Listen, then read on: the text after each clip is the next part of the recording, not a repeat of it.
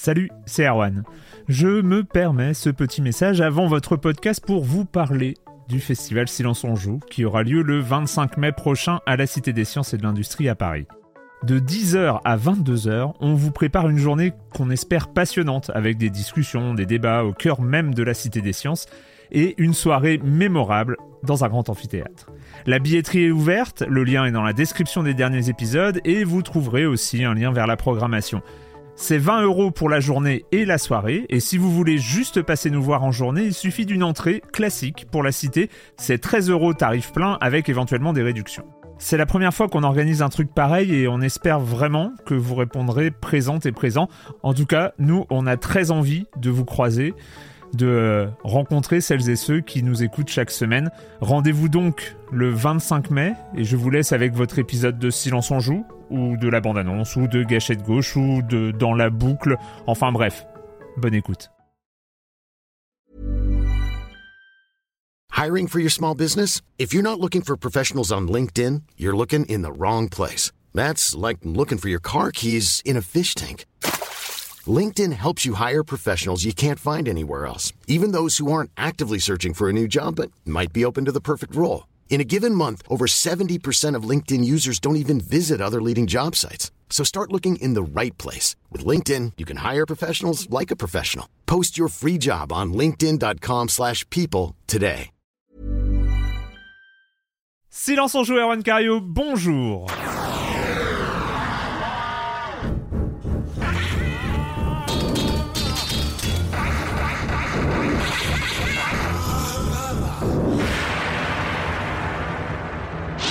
Au programme cette semaine, on va parler de Chia. Enfin, oui, super, je suis content en fait, je suis trop content de parler de Chia. Est-ce qu'on peut parler, est-ce qu'on peut parler du reste? Je ne sais pas. Non, on va parler de Chia, on va parler de Loretta, de Storyteller et de Scars Bove, un petit programme tout à fait sympathique. Le reste, le reste, bah vous connaissez la chronique jeu de société de Jérémy Kletskin, le com des com, la minute culturelle. Je crois que ça va faire euh, ça va faire le taf ce programme. Bah oui. Et puis je commence en accueillant trois de mes chroniques heureuses préférées. Julie Le Baron. Salut Julie. Oui, salut Erwan. Tu vois, on est dans Silence on joue. C'est jeudi. On est dans Silence on joue. J'ai réussi à ne pas te couper pendant ton Voilà, lancement. on n'est pas. Tout va bien. Tout On va- est en 2023, ça roule. ça roule. Tout va bien.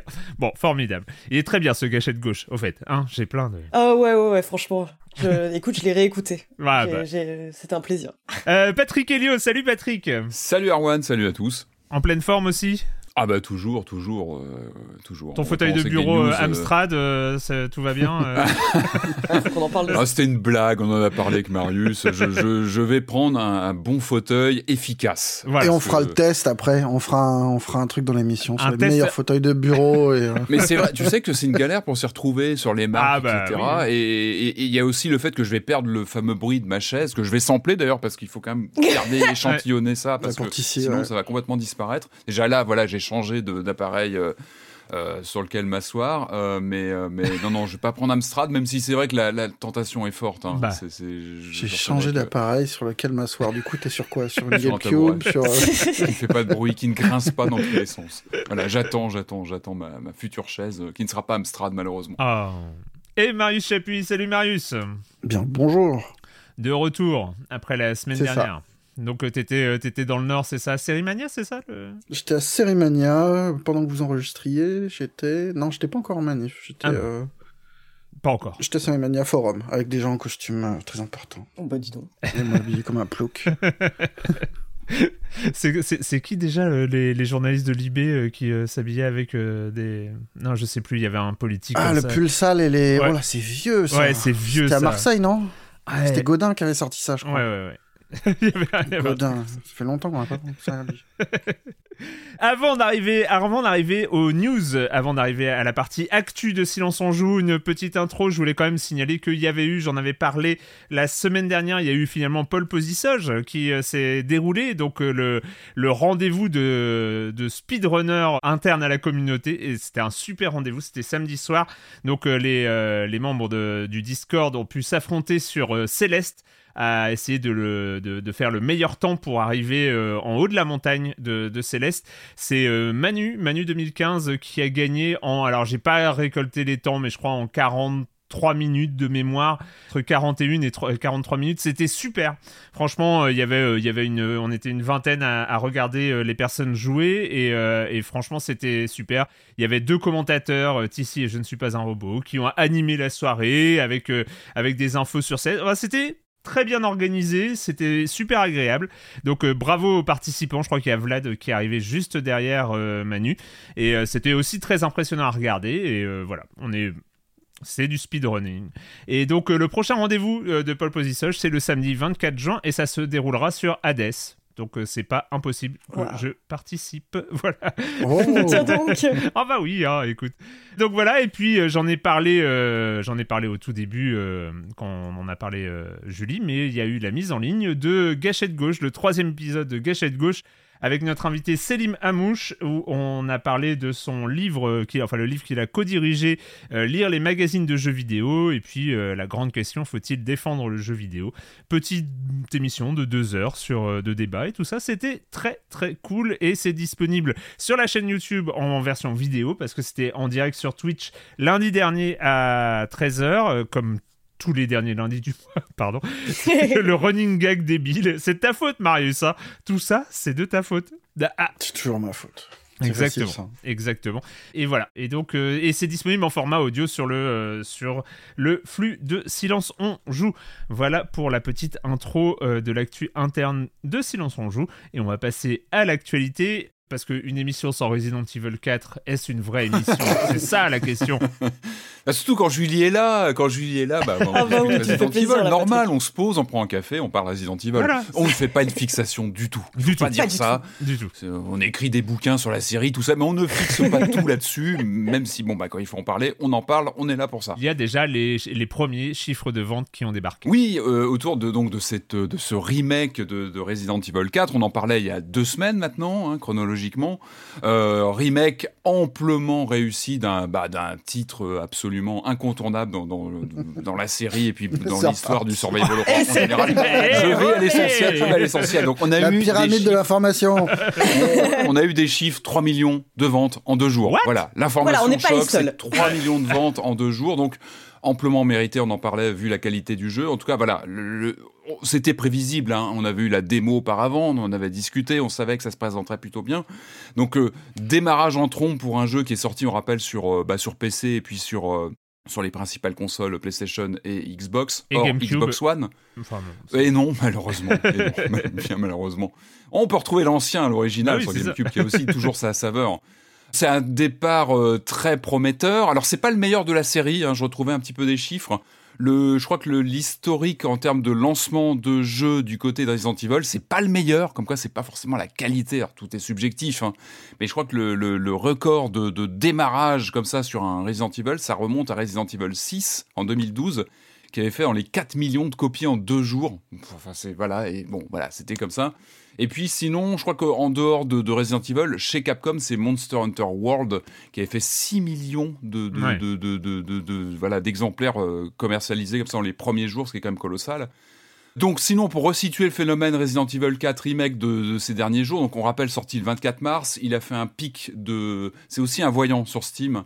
Il a atteint un pic de joueurs en simultané qui est monté à 168 191. Voilà, donc c'est quand même assez, assez colossal. Pour resituer un petit peu l'écosystème chez, chez Capcom, on rappelle un petit peu les, les records de vente pour voir un petit peu jusqu'où pourra éventuellement aller ce Resident Evil 4 le record de tous les records. Et c'est très bien, tout ça est très bien, euh, comment dire, renseigné sur le site de Capcom. Il y a les chiffres mis à jour comme ça régulièrement. Le record des records, c'est Monster Hunter World qui est à 18,6 millions d'exemplaires. Enfin, pour rappeler toujours le, l'importance de Monster Hunter, qui n'est pas un jeu niche, qui est devenu vraiment un titre absolument euh, mainstream, qui parle vraiment à, un très très large euh, public. Euh, derrière, euh, toujours un Monster Hunter, c'est Monster Hunter Rise. Ouais, les deux derniers. 11,7 millions. Pareil, c'est colossal, quoi. Et puis le, premier Resident Evil qui arrive derrière, c'est Resident Evil 7, qui est à 11,7 millions. Et c'est très bien, parce que Resident Evil 7, c'est vraiment un titre majeur de la série. Donc voilà, en tout cas, ça se présente bien pour Resident Evil 4. On On rappelle rapidement qu'il a déjà dépassé les ventes de la version GameCube, qui a plafonné à 1,6 million à l'époque. Hein, mais bon, c'était une plateforme et puis c'était c'était à une autre une, autre, époque. PS2 de 2 millions et la version Wii aussi qui, a plafonné à 2 millions, ce qui était très respectable hein, vu le contexte de ces machines-là. Donc, euh, donc voilà, en tout cas, il est bien parti. Maintenant, on, rappelle qu'il y, y, aura aussi du rafraîchissement, il y a le mode Mercenaries qui va arriver. Il y aura euh, des, fonctionnalités liées au PSVR 2 aussi, et puis certainement des DLC aussi qui vont, qui vont venir euh, relancer la machine s'il y a besoin au moment opportun. Mais en tout cas, ça démarre bien et c'est amplement justifié. On rappelle que c'est quand même un, un très grand moment. Je sais que Julie, tu, tu confirmes ce. Ah bah oui, je confirme complètement. masterclass d'un jeu extrêmement jouissif. Moi, c'est le mot, c'est jouissif que, que j'avais noté en, gros sur mon papier. Jouissif sur ton post-it, ouais. Mais j'avais lu, euh, j'avais lu une interview assez intéressante d'un des développeurs qui disait qu'au début, il avait pas envie de le faire ce remake parce que euh, il se sentait complètement intimidé par euh, bah, l'héritage euh, l'héritage euh, du, du jeu quoi. Et c'est euh, c'est intéressant parce qu'on retrouve la même rhétorique chez Sam Barlow quand il parle du remake de Silent Hill 2 et qui dit mais j'envie absolument pas la Bluebird Team parce que personne ne sera jamais content. Et je me dis quand même ouais le gros tour de force de ce remake du 4 c'est d'avoir réussi à contenter les gens c'est quand même assez incroyable. Et moi-même, tu sais qu'en tant que joueur, c'était peut-être celui que j'attendais le moins, tellement je suis attaché au, bah, au mm. jeu de, 2000, euh, de 2005, du coup, 2004. Je suis tellement attaché, je me disais, mais est-ce qu'on a vraiment besoin? Et en fait, quand tu rejoues, oui. Et en même temps, c'est un plaisir d'avoir comme ça une relecture. Finalement, tu l'apprends ou tu l'apprends pas, c'était toujours attaché à l'original mais c'est tellement euh, augmenté dans tous les sens et voilà en termes de confort franchement il n'y a pas a pas photo quoi avec l'original clairement à l'autre euh, extrémité des nouvelles concernant les chiffres de vente. Euh, c'était il y a quelques semaines. C'est le PSVR 2. PSVR 2, oui, j'en parlais à l'instant. Donc avec ces contenus, qui, il faut du contenu sur PSVR 2. C'est vrai qu'aujourd'hui, ça traîne un petit peu en termes d'alimentation du, catalogue sur ce, deuxième casque. On rappelle donc deuxième génération de casque euh, chez PlayStation. Et là, on a des infos, c'est Bloomberg qui nous régale, si on peut dire, avec des chiffres de vente qui sont pas forcément au beau fixe. Hein, ça vient de tomber il y a quelques heures. Bloomberg qui sort un chiffre de 270 000 unités vendues du casque euh, next-gen entre guillemets de, Sony. Évidemment, c'est pas du tout un bon chiffre. On rappelle, je crois que le, euh, les derniers chiffres que j'avais retrouvés, c'était l'objectif de Sony de produire 2 millions de casques d'ici mars 2023. Et donc, on serait sur, euh, sur des ventes de 270 000 exemplaires, ce qui est, ce qui est très très bas. C'est pas du tout une bonne nouvelle attendons de voir. On rappelle le contexte aussi, c'est que ce casque est sorti à un prix quand même très élevé de 600 euros. Alors ça a beau être justifié, comme on en avait parlé déjà ensemble, c'est justifié par le matériel. N'empêche que le marché aujourd'hui, il est tel qu'il est, le pouvoir d'achat, il est tel qu'il est. Euh, les jeux ne sont pas rétrocompatibles, c'est-à-dire qu'il faut ou remettre un billet pour certains softs pour les mettre à, comment dire, les, les augmenter vers la version PSVR 2 ou racheter sa Logitech. Il y a pas mal comme ça de signaux qui sont pas forcément euh, très attractifs. En tout cas, voilà, ce chiffre de 270 000 exemplaires. Et on signale, et on signale qu'il n'y a toujours pas Beat Saber sur PSVR 2. Euh, enfin, ça, non, mais, oui, il n'y a pas Beat Saber sur. Il n'était pas, il, pas dans le line de lancement. Erwan, il faut qu'on discute. Hein, le Supermassive est arrivé. Le fameux Supermassive en VR. Il va falloir que tu t'y colles. On t'attend là-dessus. Oh là là, il va falloir en parler. Ah bon, il non, mais, en stream. allez. Alors oui, effectivement, c'est c'est voilà le chiffre. Encore une fois, est pas du tout bon. On attend de voir ce que ça donne. J'ai pas l'impression. Il y, a, plein de, comment dire de, composantes là-dedans. Je crois qu'il n'est pas disponible en magasin. Le, casque, il est uniquement, je crois, en commande auprès de Sony, il me semble. Je crois que l'accès n'est pas une évidence absolue. Puis encore une fois, le ce qui doit, ce qui doit bien calmer côté vente, parce que bien sûr. Alors même s'il y a 600 balles, on n'est plus vraiment forcément sur de l'achat impulsif. Oui, t'es pas dans l'achat où que tu mets dans ton caddie quand tu, fais tes courses. Si tu le vois pas et si ça, ne parle, enfin, si c'est disponible qu'aux gens qui y pensent, ouais. C'est oui, oui, non, mais c'est ça. Et puis, c'est difficile de faire les mêmes chiffres. Que... Bah, c'est clair. Puis il y a toutes ces problématiques de rééquiper des gens qui ont déjà le premier casque. Est-ce que tu as envie de repasser à la caisse? C'était vraiment l'angle mort de ce casque de nouvelle génération. En tout cas, les débuts sont pas sont pas sont pas massifs. Donc et euh, en, dehors des qualités. Soi, je, je continue, je l'ai déjà dit, mais euh, je pense que Meta est en train de tuer la VR avec leur, euh, leur connerie de métaverse euh, sur lequel ils ont tout mm. misé en disant euh, c'est la, la VR, c'est le métaverse, etc. Et ça s'est cassé la gueule. Et donc, du coup, je pense aussi que la perception du grand public Aujourd'hui, c'est la VR a fonctionné, ça a servi à lancer un métaverse qui ne sert à rien, donc la VR ne sert à rien. Et, oh, puis tu vois un casque et tu te dis, je vais faire une réunion. Oh, oui, voilà, c'est ça. Je, je vais m'acheter, un PSVR 2 pour faire un, pour faire un zoom. Non, c'est super. J'ai pas l'impression que Sony ah, Après, Sony a jamais travaillé. Voilà. Non, mais dans la perception, je pense que dans la perception grand public, global, la perception grand public de la VR est flinguée pour longtemps. C'est euh, ouais, et puis, puis tu as aussi, je sais plus, tu as 20 millions de MetaQuest 2 qui ont été vendus. Donc ça a aussi touché un public euh, assez conséquent euh, bah, de gens qui vont pas repasser à la caisse sur un, sur un appareil propriétaire Sony qui est quand même plutôt anglais jeu et on, on en a déjà parlé. C'est vrai que les meilleures vitrines, ce sont les jeux du PSVR 2. C'est pas son interface, comme tu disais, Erwan. Il n'y a pas d'interface vraiment dédiée. T'as pas ce côté habillage. Par contre, ce sont les jeux qui parlent. Grand Turismo, on l'a essayé. Euh, Village, il est, hallucinant en VR. Question débile. Vous avez vu du marketing pour le casque? Euh, pas beaucoup, euh, non. pas beaucoup. J'ai pas vu de. Je croise pas mal d'arrêts de bus avec des pubs PlayStation pour dire elle est disponible dès oui, la PS5, c'est ça. C'est plus ça aujourd'hui le message. On est passé à côté de cette pub avec Arthur l'autre jour et Arthur m'a dit mais mais pourquoi? Mais ça fait deux ans qu'elle est sortie. PlayStation 5 ah disponible, tu vois. Hein. Ah oui, bah pas pour tout le monde, pas pour tout le monde. Bah, ça non, mais ça ça se comprend. Tu mais peux. Effectivement, il faut expliquer aux gens que maintenant c'est c'est plus compliqué, mais mais c'est bizarre de, passer, de, de, faire passer complètement à l'as le casque. Ouais. Donc voilà les chiffres sortis chez Bloomberg. Il faudra suivre évidemment sur la durée. je pense qu'il y aura je pense qu'il faudra jouer sur le levier du prix, même si c'est pas forcément une évidence parce que les composants sont là dans la machine, etc. Mais à un moment ou un autre, il va falloir relancer le, par le soft évidemment, mais aussi le prix, le rendre plus accessible, je pense. C'était quand? C'était lundi, mardi, Nintendo, Zelda Direct. Euh, c'était en tout début de semaine, en tout cas. Nous avons eu du gameplay de Tears of the Kingdom.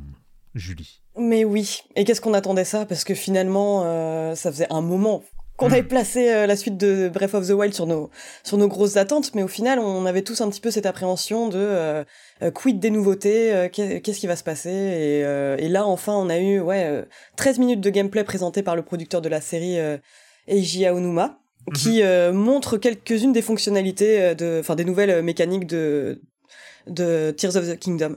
Et c'est vrai que bon, bah d'un point de vue, euh, on le savait déjà avec les premières images qu'on avait vues, mais d'un point de vue euh, purement euh, graphique et direction artistique, on a l'impression d'être en 2017. On retrouve complètement le le même esprit.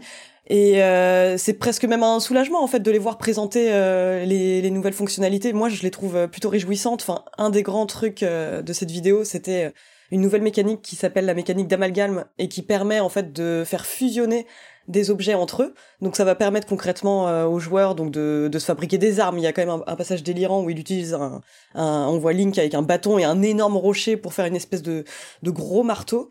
Il pourra aussi euh, notamment faire des, des véhicules qui lui permettront de se déplacer. Et euh, alors moi je trouve ça assez réjouissant parce que vraiment tout l'aspect bac à sable de, de Zelda était assez formidable et là j'imagine déjà le nombre de possibilités qui, qui va y avoir en fait rien que grâce à cette mécanique qui permet aussi un peu à Nintendo de euh, répondre à certaines ralottes qu'il y avait pu avoir à l'époque de Breath of the Wild sur la durabilité des armes.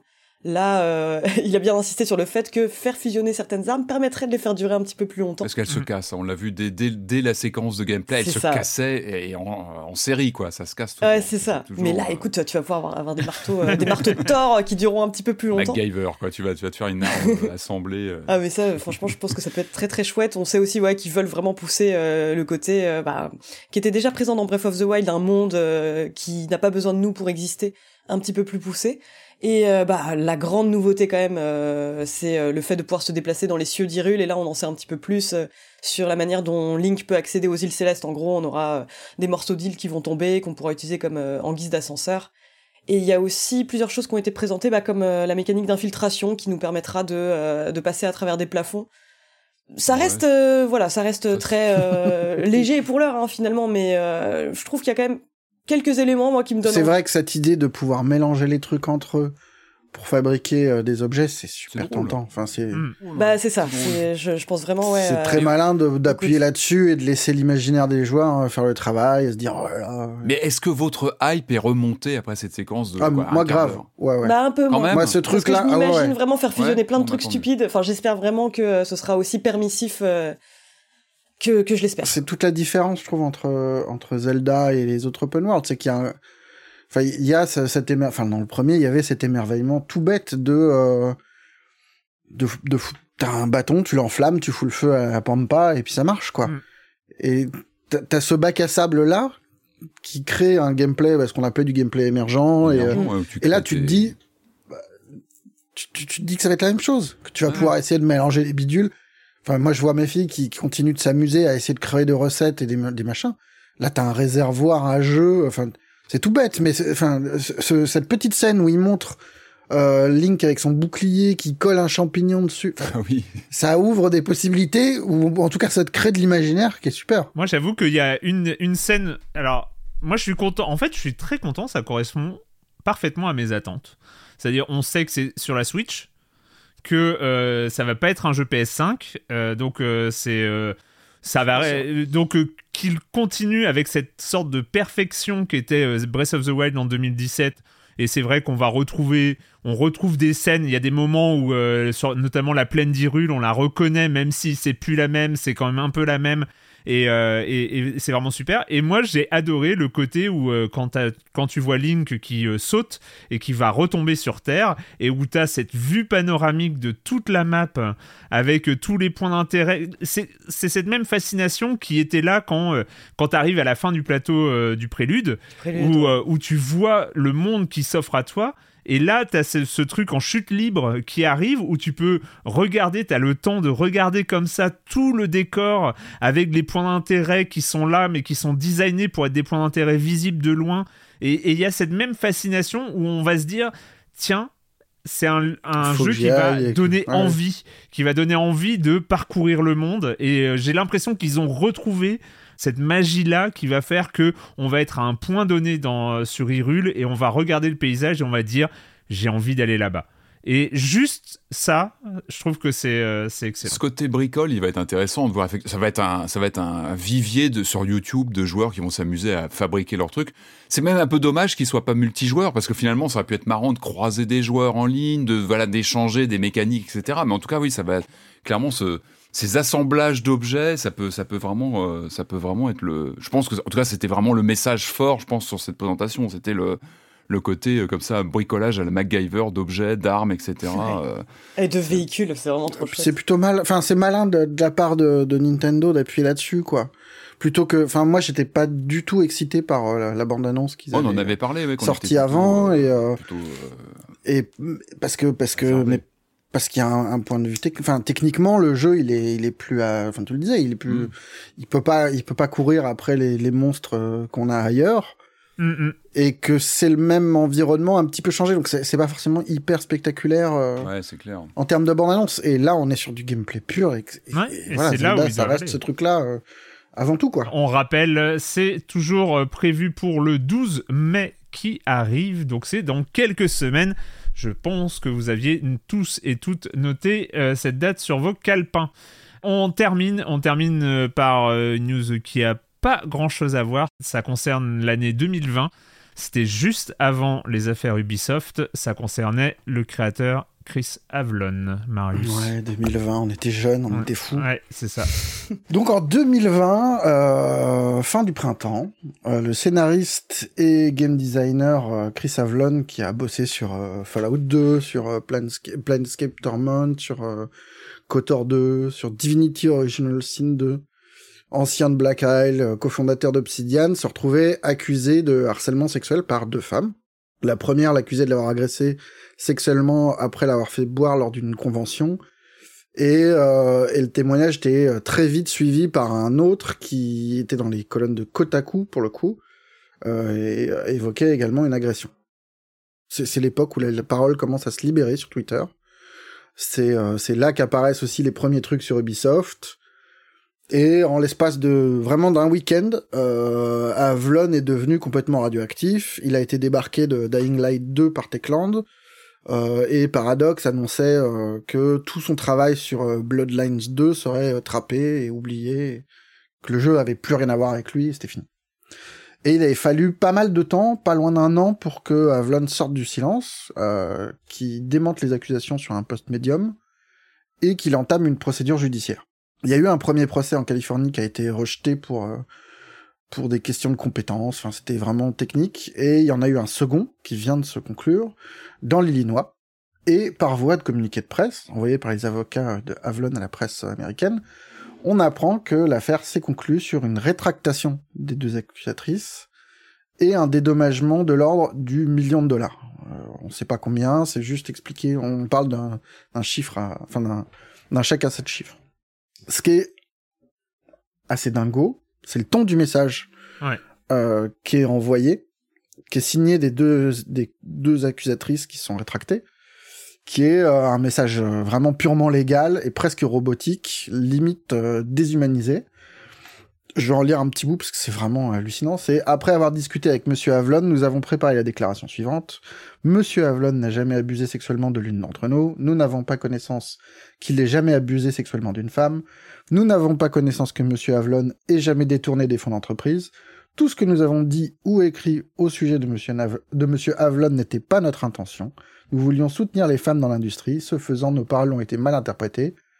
Nous sommes passionnés par la sécurité des femmes, des minorités, des personnes LGBTQIA+, et de toutes les autres communautés qui ont été persécutées dans l'industrie du jeu vidéo. Euh, nous pensons que M. Avlon partage le désir de protéger et d'améliorer ses communiqués. Nous pensons qu'il mérite un retour complet dans l'industrie et nous le souhaitons dans ses efforts. Nous le soutenons dans ses efforts, pardon. Lui, Avlon, il reprend un petit peu la parole de façon plus cool sur Twitter. Il explique qu'il faut soutenir le combat euh, de ces deux anciennes accusatrices, qu'il faut respecter leur vie privée. Euh, il ajoute quand même qu'elles étaient en colère, que tout ça c'est lié euh, à, ce petit moment de colère après une, rupture difficile entre lui et une de leurs amies. En gros, alors nous on n'a jamais enquêté sur lui, on ne sait rien d'autre que ce qui a été expliqué ailleurs. Mais mais quand on, quand on voit ce qui arrive aujourd'hui, il y a une, forme de renversement qui est quand même assez dingue. Lui se retrouve dans le rôle du grand seigneur, euh, du mec lavé de toute, euh, toute accusation, qui vient porter secours à ces deux femmes en expliquant qu'il fallait surtout pas, il faut surtout pas en profiter pour les harceler, euh, mais que quand même elles sont, alors il dit pas folles, mais c'est ce qu'on comprend, Hein, elles étaient un peu enragées par, euh, par cette histoire. Hein on est à deux doigts du hystérique. Mais qu'il faut continuer à libérer la parole. Mais que quand même, euh, libérer la parole, c'est bien, mais pas n'importe quelle parole, parce que sinon, euh, attention, 7 chiffres. Ouais, 7 chiffres. Important, 7 chiffres. Donc voilà, on ne sait pas ce qu'il a fait, Avelon. Il n'y a, pas, a pas eu d'enquête sur les faits dont, il a été accusé. C'est Ce qu'il a gagné, c'est un procès pour diffamation. Il y a aussi, il me semble qu'il y avait deux autres personnes qui l'accusaient aussi, dont on n'a d'ailleurs pas de nouvelles du tout. Et ce qui, on se retrouve avec quoi? Avec un, un, statement qui, sans le dire vraiment, laisse à comprendre que les femmes qui voudraient parler, elles peuvent parler, mais attention quoi, parce que mm. ça, va coûter, ça va coûter cher. Et en gros, on se retrouve avec l'impression euh, d'assister à une procédure Bayon. C'est peut-être pas le cas. C'est peut-être peut-être qu'il est effectivement euh, complètement euh, complètement innocent et qu'il a rien fait. Et à la limite, c'est presque pas accessoire parce que c'est important, mais mais le ton de, de, de ce qui sort aujourd'hui est tellement brutal qu'on a l'impression que ça vient refermer complètement toute forme de possibilité de parole, d'accusation et de et de enfin de, de MeToo en fait. Mm. C'est enfin il y a vraiment un effet, je trouve, de, de brutalité extrême dans la réponse, enfin dans le message qui a été publié qui est, euh, enfin, je trouve ça complètement terrifiant. Enfin, c'est terrifiant, comme tu le dis. Je, je, Et, euh, et, ça ressemble effectivement, de loin, en tout cas de l'extérieur, et par le ton des communiqués, à une bonne procédure Bayon, euh, comme on connaît par ailleurs. Et même si c'en est pas, il y a cette impression-là. Et du coup, il y a, il y a cette un effet. Voilà, il y a un effet de, de sens pour les gens qui pourrait, aurait envie, souhaiterait témoigner. Je trouve qu'il est hyper brutal. Enfin, voilà, c'est. Moi, je, je, vois ça comme un fermez vos gueules, quoi. Ça s'est passé il y a quelques jours. C'est communiqué, euh, comme tu l'as dit, robotique et déshumanisé. Mais c'est aussi ça. Hein. Enfin, c'est finalement cette déshumanisation qui est dans à la lecture de, de ce qui est écrit. Euh, elle est, d'une violence, mais dingo. Ah, ça calme, ouais. C'est. C'est assez lunaire. On va arriver euh, après, après ça, on va reprendre le cours de, de Science on Joue, même si c'est parfois compliqué. Euh, on va arriver au com des com de la semaine dernière. Je commence avec Dom38 euh, qui nous dit merci à propos de Wolong, je ne suis pas le seul à bloquer sur le chat du début. Concernant les cartouches Electronic Arts, parce qu'on a abordé, hein, c'est pareil, il y, a des sujets comme ça qui repopent. Les cartouches Electronic Arts, c'était effectivement pour éviter de payer des royalties à Sega. Et a fait un rétro engineering pour avoir ses propres modèles. Sega leur a fait un procès, mais finalement un accord a été trouvé. Accolade a également des cartouches différentes sur Mega Drive, mais eux ont perdu leur procès. Du coup, je crois que les séries les plus récentes de Mega Drive ne lisent pas les jeux Accolade, euh, Test Drive 2, Winter et Summer Challenge. Voilà. Les, donc, les, oui, les, les, versions les plus modernes, c'est quoi C'est 93, 94, c'est oui, ça Oui, les, plus récentes. voilà, les, toutes récentes, euh, bien sûr. complètement. Et, euh, et Kélésis qui, euh, qui aussi rajoute, hein, c'est toujours bien d'avoir plus d'informations dans, dans les commentaires, il y a un passage passionnant à ce propos dans l'excellent livre Console Wars, édité par mm. Pix Love. Sega a menacé Electronic Arts d'un procès, mais n'y est pas allé. EA qui fabriquait euh, ses propres cartouches, d'où un aspect différent dû à un moule distinctif, a finalement reversé 4 dollars par cartouche à Sega. De toute façon, Sega avait trop besoin des jeux EA pour percer bah aux États-Unis. Et donc, c'est euh, Kalinske de, de Sega of America mm. qui a proposé le deal au lieu d'un procès stérile possiblement perdu en raison du rétro-engineering effectué légalement à NHLPA OK 93-94. Quel jeu! Voilà. et c'est Trip Hawkins, le fameux Trip Hawkins, fondateur ensuite de, 3DO, qui, pilote à, l'époque à la manœuvre chez, chez Electronic Arts tout ce, ce rapport de force avec Sega notamment. Ouais. Euh, et un message de Nico M qui dit euh, Ça a peut-être été dit pendant que j'étais parti ouvrir au facteur, mais j'ai l'impression que vous avez oublié de mentionner qu'une fonctionnalité importante de Spin Rhythm, la possibilité de jouer avec une platine DJ. Corentin l'avait au moins pressenti en évoquant hmm. le fait que le jeu tirait plus vers le DJing que vers la musique jouée traditionnellement. Alors, euh, je, lis le commentaire, je me rappelle plus moi si on l'a cité, mais effectivement. Peut-être hors micro. Je crois qu'on en ah, avait parlé avant l'enregistrement. Est, est euh, compatible avec euh, toutes les platines DJ MIDI, donc. Euh, et, aussi avec la platine de comment DJ Hero qui est, possiblement ils ont toutes ils ont toutes une FAQ pour rendre rendre sa platine DJ compatible avec DJ avec Spin Rhythm. Spin Rhythm dont je ne suis toujours pas sorti. Il faut mais tu le relances ah non mais tous les jours tous les jours tous les jours je joue à Spin Rhythm est-ce qu'il y a des commentaires sur le fameux eShop Nintendo qui ferme sur Wii U 3DS Est-ce que ça a un petit peu fait réagir? J'ai pas regardé parce que Juste pour info, on a un petit sursis jusque mercredi 4 pour info. A priori, on peut encore aller chercher en urgence les derniers jeux 3DS qu'on aurait loupés avant que ça ferme et que parce que je sais que ça, ça a pas mal fait discuter hein, cette fermeture dix ans après le lancement de notamment de la Wii U. Enfin, c'est un peu un choc hein, dans la communauté euh, rétro ou de voilà des gens qui, qui, se posent des questions sur la survivance des jeux, sur leur, l'aspect patrimonial et, puis conservation. Euh, voilà, là on a des milliers de jeux, des centaines de jeux qui vont disparaître dans les jours qui viennent et qui ne seront plus accessibles à l'achat, à l'acquisition. C'est assez terrifiant. Donc voilà, sachez-le, il y a un petit sursis jusqu'à mercredi 4. Voilà, ça peut, ça peut être utile si vous en écoutez. Et il faut quand même, parce que c'est un peu le, le, commentaire de la semaine, il faut quand même euh, citer euh, le commentaire de Yaourt. J'ai plus de 70 cartouches Switch que je lèche régulièrement. Oh non et je non. Et je lèche régulièrement les nouveaux arrivages. Ils se sont un peu calmés. Ça reste dégueulasse, mais moins violent qu'au début. Le goût a changé. Par exemple, par exemple, Est-ce qu'il y a des saveurs en fonction des titres Par exemple, les versions japonaises n'ont pas le même goût que les versions Par exemple, Bayonetta Origins a un goût très léger en comparaison de Xenoblade Chronicles 2. Voilà, donc euh, c'est important d'avoir euh, d'avoir un bon test euh, des, des, des cartouches Switch. voilà. C'est, Et les cartouches du coup Electronic Arts de l'époque sur Mega Drive, si on les mord, il se passe quoi? Faut essayer, ça se tente. Hein, c'est ça, il faut qu'on remplace les notes des jeux par des piments ou des, des indicateurs de goût. quelle idée Nintendo, quelle idée. Et avant de commencer le programme, c'est euh, on fait évidemment comme chaque semaine un point sur les abonnements de soutien à Silence on joue. Euh, je rappelle et c'est très important et euh, je vous remercierai jamais assez. Mais continuez, continuez à le faire. C'est il y a la possibilité de s'abonner à Libération en soutien Silence on joue pour 5 euros par mois au lieu de 9,90 euros. Donc c'est aussi, c'est aussi vachement intéressant parce que ça permet d'avoir accès à tout ce que produit Libération, à avoir accès par exemple à l'article de Project sur Project Zero de Patrick paru le week-end dernier d'ailleurs. Et donc, donc plus d'informations sur offre.libération.fr/soj et vous êtes aujourd'hui 653 à avoir souscrit à cette offre de soutien. Et euh, bah, merci beaucoup, merci beaucoup. Et continuez à le faire. C'est euh, c'est super important pour nous. Et on... Carrément. Merci. Carrément. Et puis, il faut, puis on va commencer à travailler sur la saison 17. Hein. Je pas... Voilà, voilà, on, commence. Et puis, et puis voilà, donc encore merci.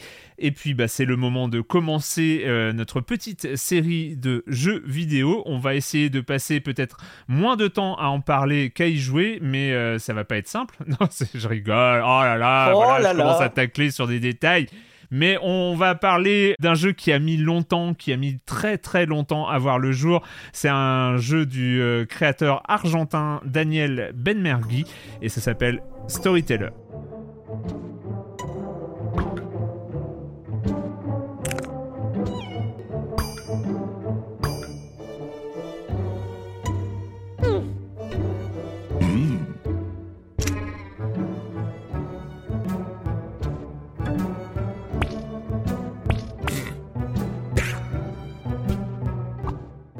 Storyteller, on va raconter des histoires, ou plutôt, on va les construire, ces histoires.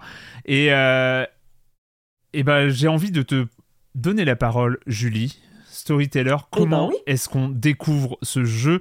Tu avais fait la démo aussi qui avait été euh, disponible il y a quelques semaines, qui avait déjà euh, séduit pas mal de monde quand même. Et eh ben en fait même plus tôt que ça, moi ah, j'ai fait la démo la première fois il y a un an et euh, je pense que enfin pour moi c'est important d'en parler parce que ça avait énormément joué sur mes attentes dans le sens où la démo bon bah reprenait complètement le concept qu'on va voir dans le jeu final qui est, qui est quand même ultra séduisant je trouve. C'est en gros on se trouve face à un livre dans lequel euh, il y a euh, plusieurs histoires euh, avec des thèmes déjà définis. Par exemple sur l'amour et la perte des tragédies gothiques enfin des récits impliquant des monstres. Et en fait c'est tout simple c'est qu'on se retrouve face à une espèce de bande dessinée avec des cases vides dans lesquelles on peut glisser des personnages et des scènes. Par exemple on va avoir une histoire dont le titre est l'histoire d'un cœur brisé et donc on va pouvoir mettre par exemple une scène de mariage entre deux personnages et ensuite tuer froidement un de ces personnages en fait en mettant dans la case suivante une tombe avec la tête du personnage qu'on vient de marier dessus et euh, c'est assez chouette parce que ça permet donc de, de, faire plein de petites histoires et au final le jeu euh, se présente un peu comme un puzzle narratif où en gros on va avoir un titre qui peut paraître plus ou moins alambiqué. Euh, ça peut être mort d'un usurpateur, ça peut être tout le monde a le cœur brisé, hmm. ou au contraire ça peut être très lisible comme euh, Alfred sauve bidule. Mais hmm. euh, bref, c'est le concept est très chouette et la démo était déjà pas mal fournie dans le sens où on avait plein d'histoires différentes impliquant Adam et Ève, impliquant des vampires, impliquant des, des personnages de toutes sortes et en fait en me retrouvant face au jeu final, j'ai pas pu m'empêcher d'avoir une certaine déception.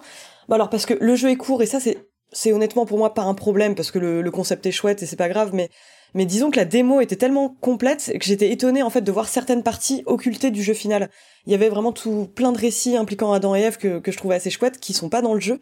Et du coup, avoir ce, ce, ce côté un petit peu, et il faut, il faut parler du fait que le jeu soit très court, il dure quelque chose comme une heure et demie. Il y a autant il y a quelques énigmes qui euh, des histoires elles vous viendront tout de suite en tête très facilement. Mm, mm, mm, il y a quand même des moments un peu plus alambiqués mais voilà, il y a toujours moyen de s'en sortir. Il y a quand même aussi une espèce de, de, de rejouabilité voulue par le développeur qui euh, chaque histoire parfois va être accompagnée d'une d'une autre manière de la raconter qui peut permettre en fait de réagencer hein. les mêmes éléments. Mm. Mais euh, je, je, sais que le développeur a souffert de, de ça. Il y a eu une grosse campagne de review bombing sur euh, la durée de vie euh, trop courte du jeu. Et c'est vrai que la politique de remboursement de Steam fait que beaucoup de joueurs se sont fait rembourser parce que pour rappel, si on joue moins de deux heures à un jeu Steam, on peut se le faire rembourser.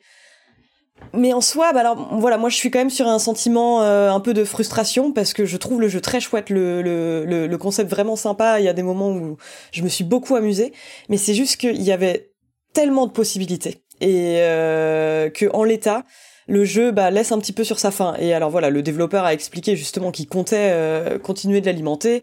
Euh, parce que voilà, il a, il a un concept super et au final, il peut rajouter le nombre d'histoires qu'il veut. Mais pour l'instant, en tout cas, euh, il reste un petit peu léger, je trouve. Alors, c'est, euh, on, l'a évoqué, mais euh, ça a été un très très long développement. Il a commencé à, mm. travailler dessus en 2009, 14 ans. 14 ans, euh, sachant qu'il a même fait une pause dans le développement en 2015 où il a été, euh, pour euh, cause financière, obligé de retourner vivre chez sa mère. Et c'est là où il a recommencé à, travailler dessus.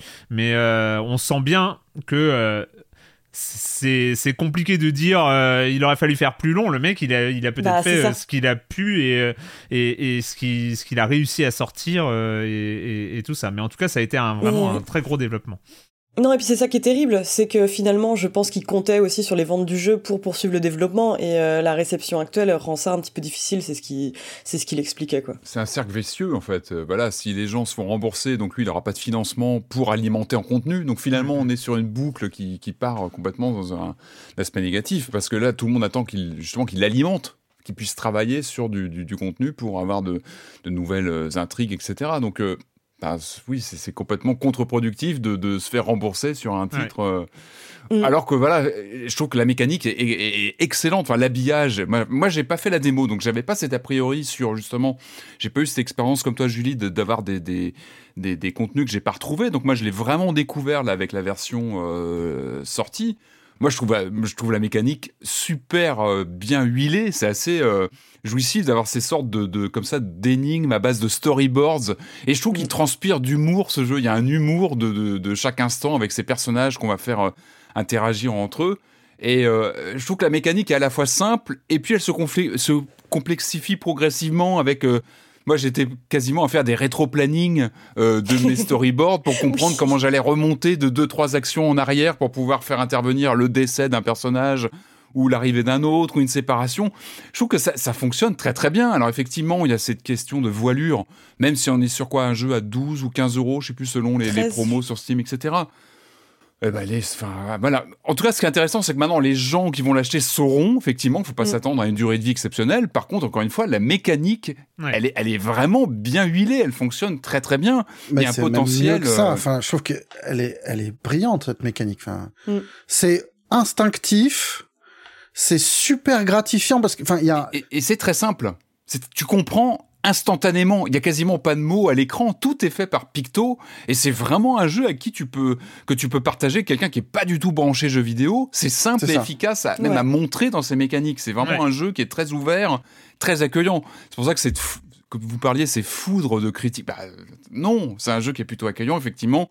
Et je pense que voilà, il faut attendre ce qui aurait pu être vraiment intéressant, je pense, et ça serait peut-être d'avoir un éditeur pour qu'on puisse créer soi-même peut-être ses propres contenus de d'intrigues et proposer des intrigues aux autres joueurs. Je sais pas si c'est dans les dans les plans ou pas du, du développeur, mais en tout cas, il y a il y a une base très saine en termes de mécanique pour moi. Après, j'imagine que ça, ça peut être modé. Mm. Complètement. Qu'on peut évidemment euh, envisager du contenu euh, additionnel, des DLC, des trucs gratuits ou pas. Oui, voilà. Enfin, après, Mais à son cœur, le jeu, il est brillant. Quoi. Ouais, c'est clair. Il est déjà, il est visuellement, il est magnifique. Oui, c'est vrai. Vraiment, parce que euh, les, styles BD et compagnie, c'est souvent un peu glissant et c'est pas toujours très heureux. Là, il y a vraiment quelque chose de, de, de mignon et de mal, enfin, d'hyper expressif. Enfin, c'est tout. Mm. C'est vraiment immédiat. Enfin, il y a, y a une forme d'immédiateté dans le jeu tout le long du jeu qui est génial.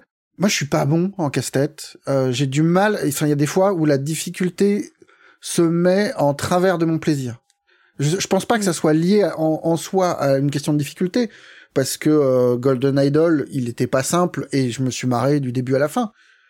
Mais là, il y a un truc de tellement instinctif, de tellement euh, ludique en fait dans, le, dans la façon de, de résoudre les énigmes, de, de les manier. C'est le fait de disposer, enfin, de disposer un lieu, de disposer les personnages, de voir qu'à chaque fois ça réagit, de comprendre comment ça peut interagir, comment les trucs, enfin, il y a, y a ce, ce truc très bête du, du langage de la bande dessinée qui est, euh, bah, le, enfin, la façon dont une histoire se déplie, en fait. Dans, dans la façon dont deux cases communiquent entre elles, qui marche vachement bien. La mais narration vraiment, séquentielle, ouais. Voilà, c'est c'est de la pure séquentialité et c'est enfin c'est brillantissime, je trouve. Alors oui, effectivement, quand on finit le jeu, on se dit ah bah il va y avoir un livre 2 qui qui non, en fait le jeu il est fini, il est fini quoi. Et, on peut rester sur une impression de euh, de fin de tuto. Il y a un petit il y a, y a ce mmh. petit côté là qui manque, c'est le là vous avez eu la partie facile, maintenant on va faire les trucs vraiment tordus où vous allez euh, où vous allez plus rigoler. Mais, euh, mais rien qu'en l'état, je le trouve brillant et, et vraiment, enfin, enfin, moi j'avais un, un, sourire de débile du début à la fin même quand tu plantes, si tu peux sécher un peu sur une énigme, tu t'amuses rien qu'à voir les animations contextuelles selon les assemblages d'idées. Euh, tu vas raconter ta propre histoire qui, même si elle n'a pas le voyant de réussite qui va t'enclencher sur la prochaine, t'es content d'avoir presque créé une petite, euh, un petit storyboard qui, qui fonctionne pas, mais t'as des petits personnages qui interagissent, tu crées ta propre histoire. Et c'est vrai que ça, c'est une réussite. Il y a, moi, j'étais, j'ai trouvé, l'humour est vraiment omniprésent tout le temps. Les personnages, il y a toujours une petite blague visuelle, une gestuelle quand tu passes même, c'est tout bête, mais la souris, l'accompagnement euh, même musical. C'est très soigné. Euh, en tout cas, je trouve qu'il y a vraiment un soin qui est évident à l'écran. Mm. Donc on n'a pas de contenu euh, colossal, ça c'est clair. Par contre, je trouve que c'est soigné. Et ce qui est livré par ce développeur en solo, c'est quand même toujours à saluer. C'est propre, c'est bien animé, c'est soigné, il y a du cœur là-dedans. Enfin, c'est vraiment ce qui transparaît, je trouve. Non, non, c'est plaisant à jouer. En fait, finalement, le souci quelque part, c'est qu'il a un concept tellement brillant et bien exécuté euh, enfin, vraiment, enfin, le, fait effectivement d'avoir euh, une réaction à chaque fois. Dès qu'on glisse un personnage dans une case, il va se passer quelque chose. Ça peut être le personnage qui te regarde un peu en disant mais qu'est-ce que je fous là? Parce que euh, c'est peut-être pas le moment de l'histoire, il aurait dû être là. Mais c'est ça en fait. Il a un concept brillant et bah forcément t'en veux plus. Mais mais je suis d'accord que sur sur ce qu'on a, c'est parfaitement maîtrisé et ultra agréable à jouer. Oui, il y a vraiment il y a un plaisir très primitif, je trouve, de prendre un objet, un personnage, de le jeter dans une case, mettre une action. Enfin donc on commence par un décor. Est-ce que c'est un mariage? Est-ce que c'est euh, un empoisonnement? Est-ce que et du coup, il y a vraiment un côté même ludique de, jeter comme ça les cases de façon euh, comme ça avec la souris, on les on click and drop et ça s'anime. Tu disais euh, de faire de la rétro-ingénierie, mais je pense qu'on fonctionne probablement tous comme ça. C'est tu bah poses une case au départ, au départ, une case à la fin, et comme Golden Idol, t'essayes de te raconter une histoire. C'est comment mhm. comment tu vas arriver euh, c'est quoi les étapes, c'est quoi les moments clés, pourquoi, où est-ce que ça coince, est-ce qu'il faut pas que je déplace. Euh, pareil, le fait de pouvoir déplacer à la volée des lieux, des cases, enfin des ensembles de d'actions, c'est tout. Voilà, c'est ça se fait très très bien. Ce qui ce qui manque peut-être plus que simplement une durée de jeu. Enfin, moi c'est pas tellement ça qui me pose problème, c'est ni même forcément la difficulté, c'est que t'as envie que ce truc où tu te racontes des micro-histoires finissent par s'emboîter les uns dans les autres. Enfin, on, en parlait rapidement hier, mais c'est vrai qu'il y a un... naturellement presque, t'as envie que ces trucs-là s'étendent et ne se contentent plus d'une page, mais d'une double page, et que à la fin on te dise, bah vas-y, raconte-moi une histoire. Euh, qui est longue ou ou que le jeu euh, qu'on comprenne progressivement que les différents tableaux euh, participe à créer une histoire, un conte. je, trouve que c'est un jeu qui a un potentiel complètement fou, qui en l'état est, vraiment merveilleux. Enfin, ce serait mm. dommage de de s'arrêter juste à une question de durée. Et j'espère sincèrement qu'il a qu'il aura une, une vie longue ou qui, qui donne des envies à d'autres, quoi. Mais c'est. Espérons que c'est une forme d'early access et que, enfin, c'est à espérer, quoi, que c'est que le jeu va continuer à se développer. Encore une fois, un éditeur de niveau où tu pourrais écrire comme ça une énigme, peut-être la faire valider par l'éditeur ou je ne sais quoi, mais proposer des contenus, on pourrait avoir des myriades comme ça de d'énigmes avec. Euh, juste pour euh, contrebalancer ce que ce que tu dis, Patrick, et pour euh, essayer de comprendre l'enfer du développement qu'on pressant en y jouant, hmm. c'est que le plaisir, et je trouve que c'est une des forces de Storyteller, c'est que le plaisir du jeu est autant dans la réussite que dans l'échec. C'est-à-dire que euh, quand on construit une histoire, c'est l'art séquentiel, c'est-à-dire une case arrive après une autre qui arrive après une autre, et en fait les conséquences d'une case vont se répercuter sur les cases suivantes, ce qui fait que lorsqu'on se trompe, il y a des effets sur les cases, c'est-à-dire que mmh. par exemple, si euh, on regarde, par exemple, il y, a une scène où euh, il y a deux amants et il y a quelqu'un qui les observe, où on a envie que peut-être que de, fâcher la, personne qui observe les, les, deux amants, et si, la, si on n'a pas fait en sorte que euh, la personne soit amoureuse d'une des deux personnes mm. avant. La personne qui est cachée dans le buisson n'en a rien à faire et, elle, se demande Il y a des règles effectivement qu'on découvre par tâtonnement. il y a toute une logique en cascade qui doit être infernale. C'est ça, et c'est-à-dire qu'il suffit parfois, on a trouvé tous les éléments et il mm. suffit d'un drag and drop et c'est un des éléments les peut-être les plus jouissifs où on va mettre une case avant une autre et hop, ça, marche. ça va changer tout le déroulement euh, après et toutes les cases. Et en fait, il y a, un, effet sur les 4, 6 cases qui existent. Il y a un effet d'enchaînement où si on change un élément à la première case, ça va tout se découler sur toutes les cases qui, mm. qui suivent.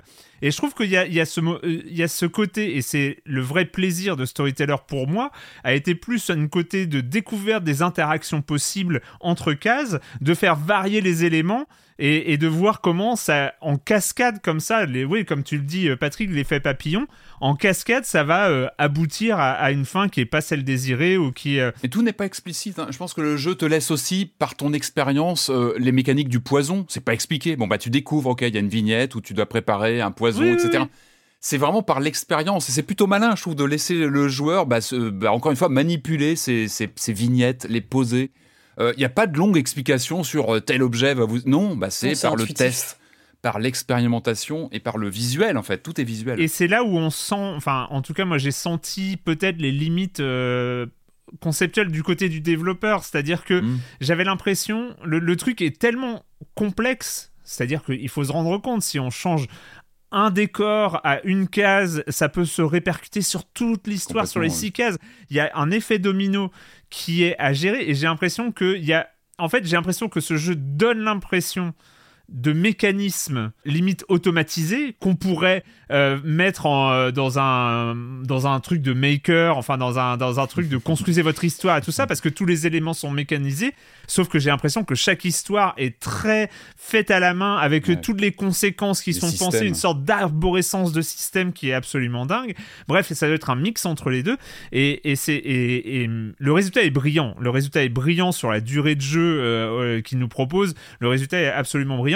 Moi, j'ai, et t'en as un peu parlé, Marius, et on en avait parlé hier avant, avant l'émission, mais ma seule, ma, vraie frustration, ma vraie frustration, c'est qu'il manque et et c'est pas absolument pas contre ce qu'on m'est proposé. Ce qui nous est proposé est vraiment euh, correspond à ce que voulait le développeur. Enfin, il aurait peut-être voulu faire plus, mais en tout cas, et là, moi, il me manque peut-être la petite touche de génie euh, j'ai l'impression d'être un jury de Top Chef quand, quand je raconte ça, quoi. Genre, il manque le petit épice euh, au, il manque le euh. croquant. Ouais, il manque, il manque la texture. Enfin, non, mais il, mm. il, manque The Case of the Golden Idol. Le, le, truc qui, qui te fait dire, ok, la mécanique est, est géniale et en plus, il y a le truc au-dessus qui fait que l'ensemble est déchire tout quoi. L'ensemble mm. est une tuerie absolue. Il y a le, le, truc qui te fait euh, qui te fait basculer un peu dans un autre monde ou une sorte de méga effet waouh où t'es déjà impressionné par la mécanique et arrive un moment où ça peut être effectivement finalement c'est une longue histoire ou finalement euh, un, truc que t'as changé il y a trois histoires. Euh, tu vois, imagine ça. Enfin, il y a une qualité du jeu aussi qui est présente qui est de susciter des envies. Mm. Le, le, concept tout seul suffit à créer des jeux dans ta tête. Enfin, putain, t'es sur de la BD, tu peux imaginer des trucs horriblement tordus et, et en boustrophédon, avec des, des cases qui se lisent dans les deux sens, euh, qui se lisent à rebours, qui, enfin, tu peux imaginer des trucs complètement dingues, aussi dingues que la BD. Mais alors, elle n'arrive pas parce que peut-être que c'est trop compliqué, peut-être qu'il était au bout de sa vie, mais déjà rien qu'en l'état, le fait de de te laisser la possibilité d'imaginer euh, la, la, puissance du concept, je trouve ça génial. Et moi, le, le petit moment waouh, je l'ai eu, mais à l'inverse sur un truc super simple, sur un truc d'humour tout con, c'est euh, la scène euh, en attendant Godot. Ouais. Où le mec te balance ça au milieu du truc. Et enfin, moi, j'étais pété de rire. Et je trouve ça brillant. Enfin, je trouve ça super, super malin, en fait, d'aller, pas forcément que dans le compliqué, et juste d'aller dans, dans une forme d'épure quoi. Enfin c'est ah mais totalement. Juste à ce propos je me sens presque obligé de rappeler l'existence de, de Gorogoa je sais pas si vous en aviez parlé dans Silence en jeu était sorti en 2017 et euh, bah ça, forcément oui ça me rappelle ce jeu qui était euh, qui était vraiment brillant. Enfin. Mais c'est vrai ce que tu dis, c'est que il, déclenche une imagination de joueur, euh, des envies, des envies de jeu.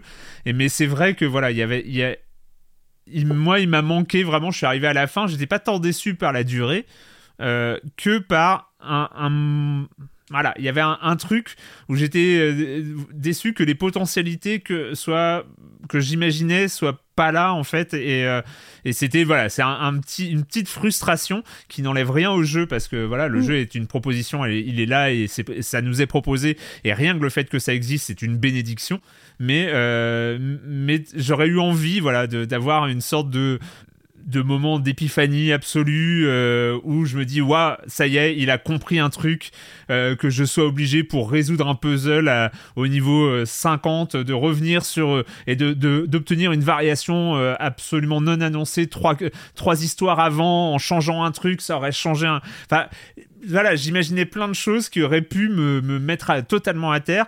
Ça n'a pas été le cas. C'est, je suis juste réjoui d'y jouer. Je me, je me, suis vraiment amusé.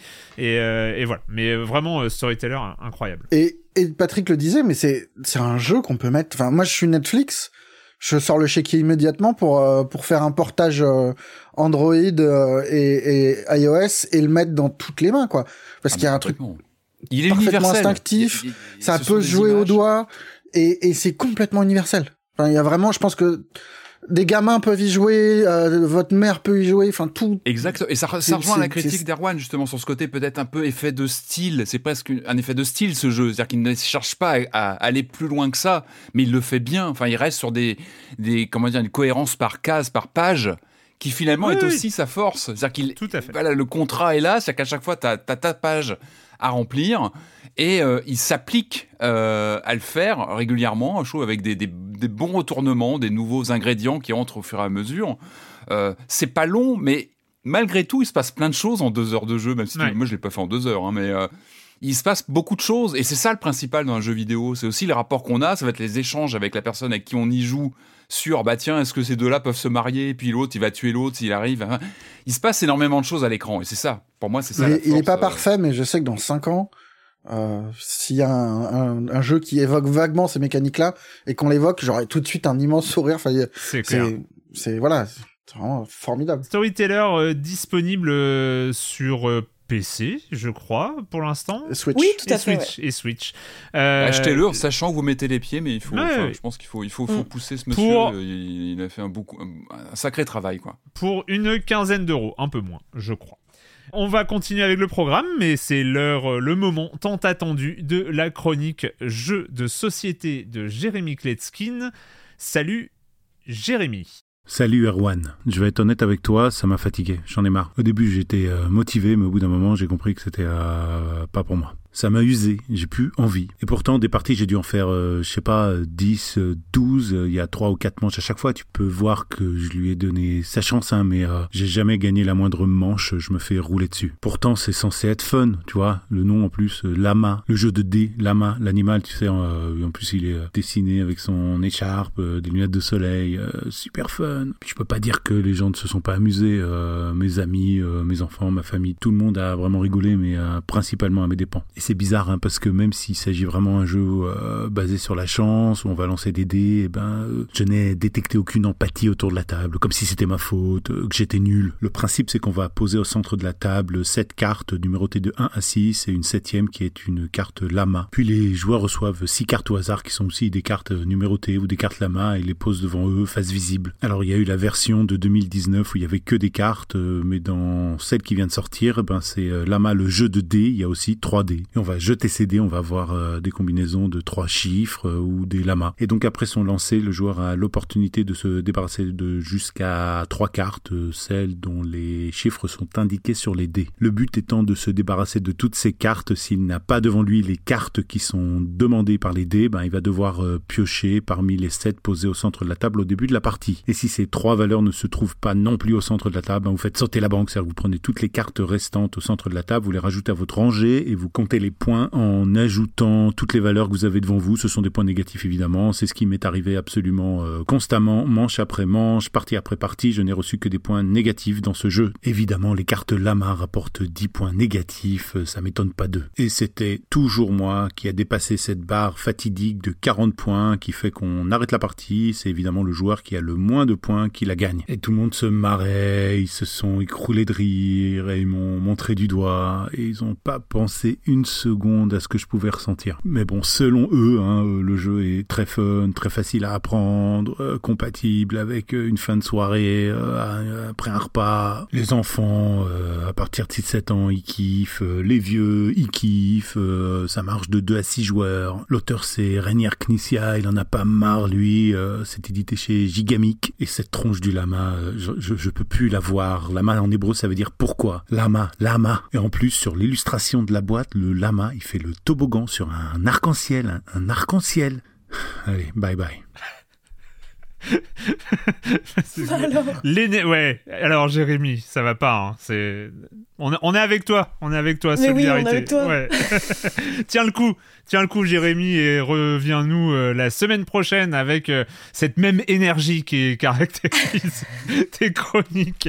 Voilà, merci beaucoup Jérémy. Euh, cette chronique, comme toutes les autres, sont disponibles dans le flux de podcast dédié.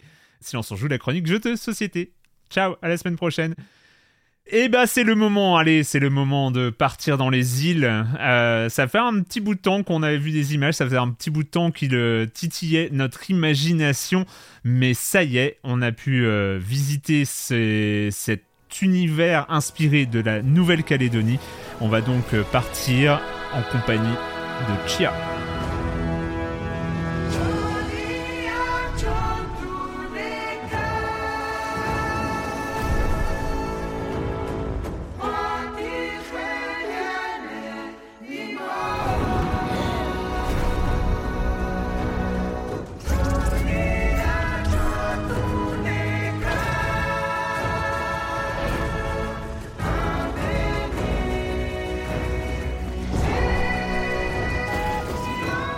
Chia du studio euh, Awaseb, studio euh, basé à Bordeaux, mais euh, des, fondateurs originaires de Nouvelle-Calédonie.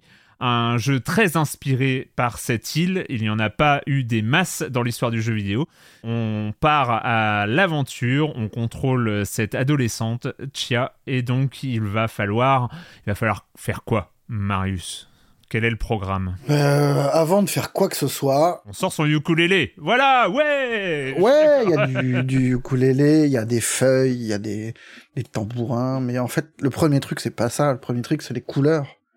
Oui, du soleil. Le premier truc, c'est qu'il y a un moment, vous êtes mignon avec vos survival horror, euh, en noir, en marron, en gris et en et en rouge carmin. Mais c'est pas mal le bleu, le, le, blond, le, des, des, couleurs chaudes, des couleurs un peu enfantines. Un coucher de soleil. Hein. Un coucher de soleil hein. qui, mais c'est magnifique. On est, en fait, on est bien dans ce jeu. C'est tout bête, hein. Mais, mais on est juste confortablement installé.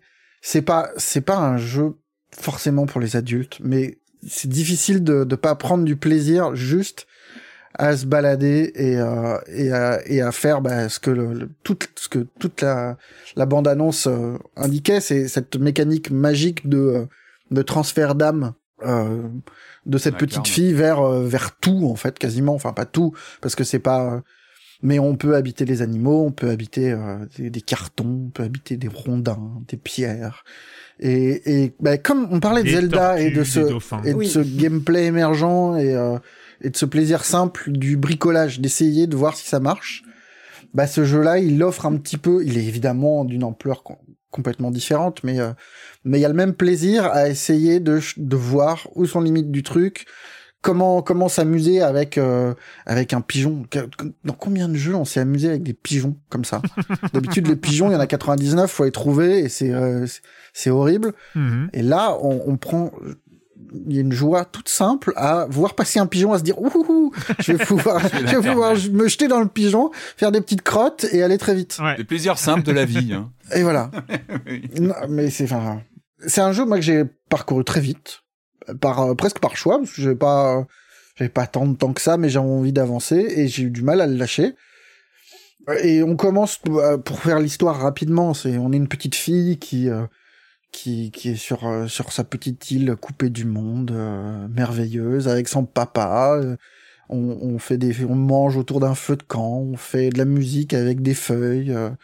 On, on, découvre qu'on peut faire comme chez Ubisoft, c'est-à-dire monter en haut d'une, d'une colline, mais plutôt que de déclencher une mécanique d'aigle extrêmement grave, on gueule, on gueule de, de, de, toutes ses forces pour, pour voir, pour, pour libérer le monde autour de soi c'est super euh, super mignon quoi et puis on découvre plein de petits plein de petites choses on peut on peut sauter euh, et puis faire des pirouettes pour atterrir dans l'eau euh, on, on, on, découvre ce banjo on découvre et puis forcément, il faut que ça se passe mal. Le, papa, il est, on a, on a un ami qui vient, tout ça est, très joyeux, mais le papa, il se fait enlever par, euh, par un vilain bonhomme avec du marronasse. Enfin, c'est du, du vert kaki.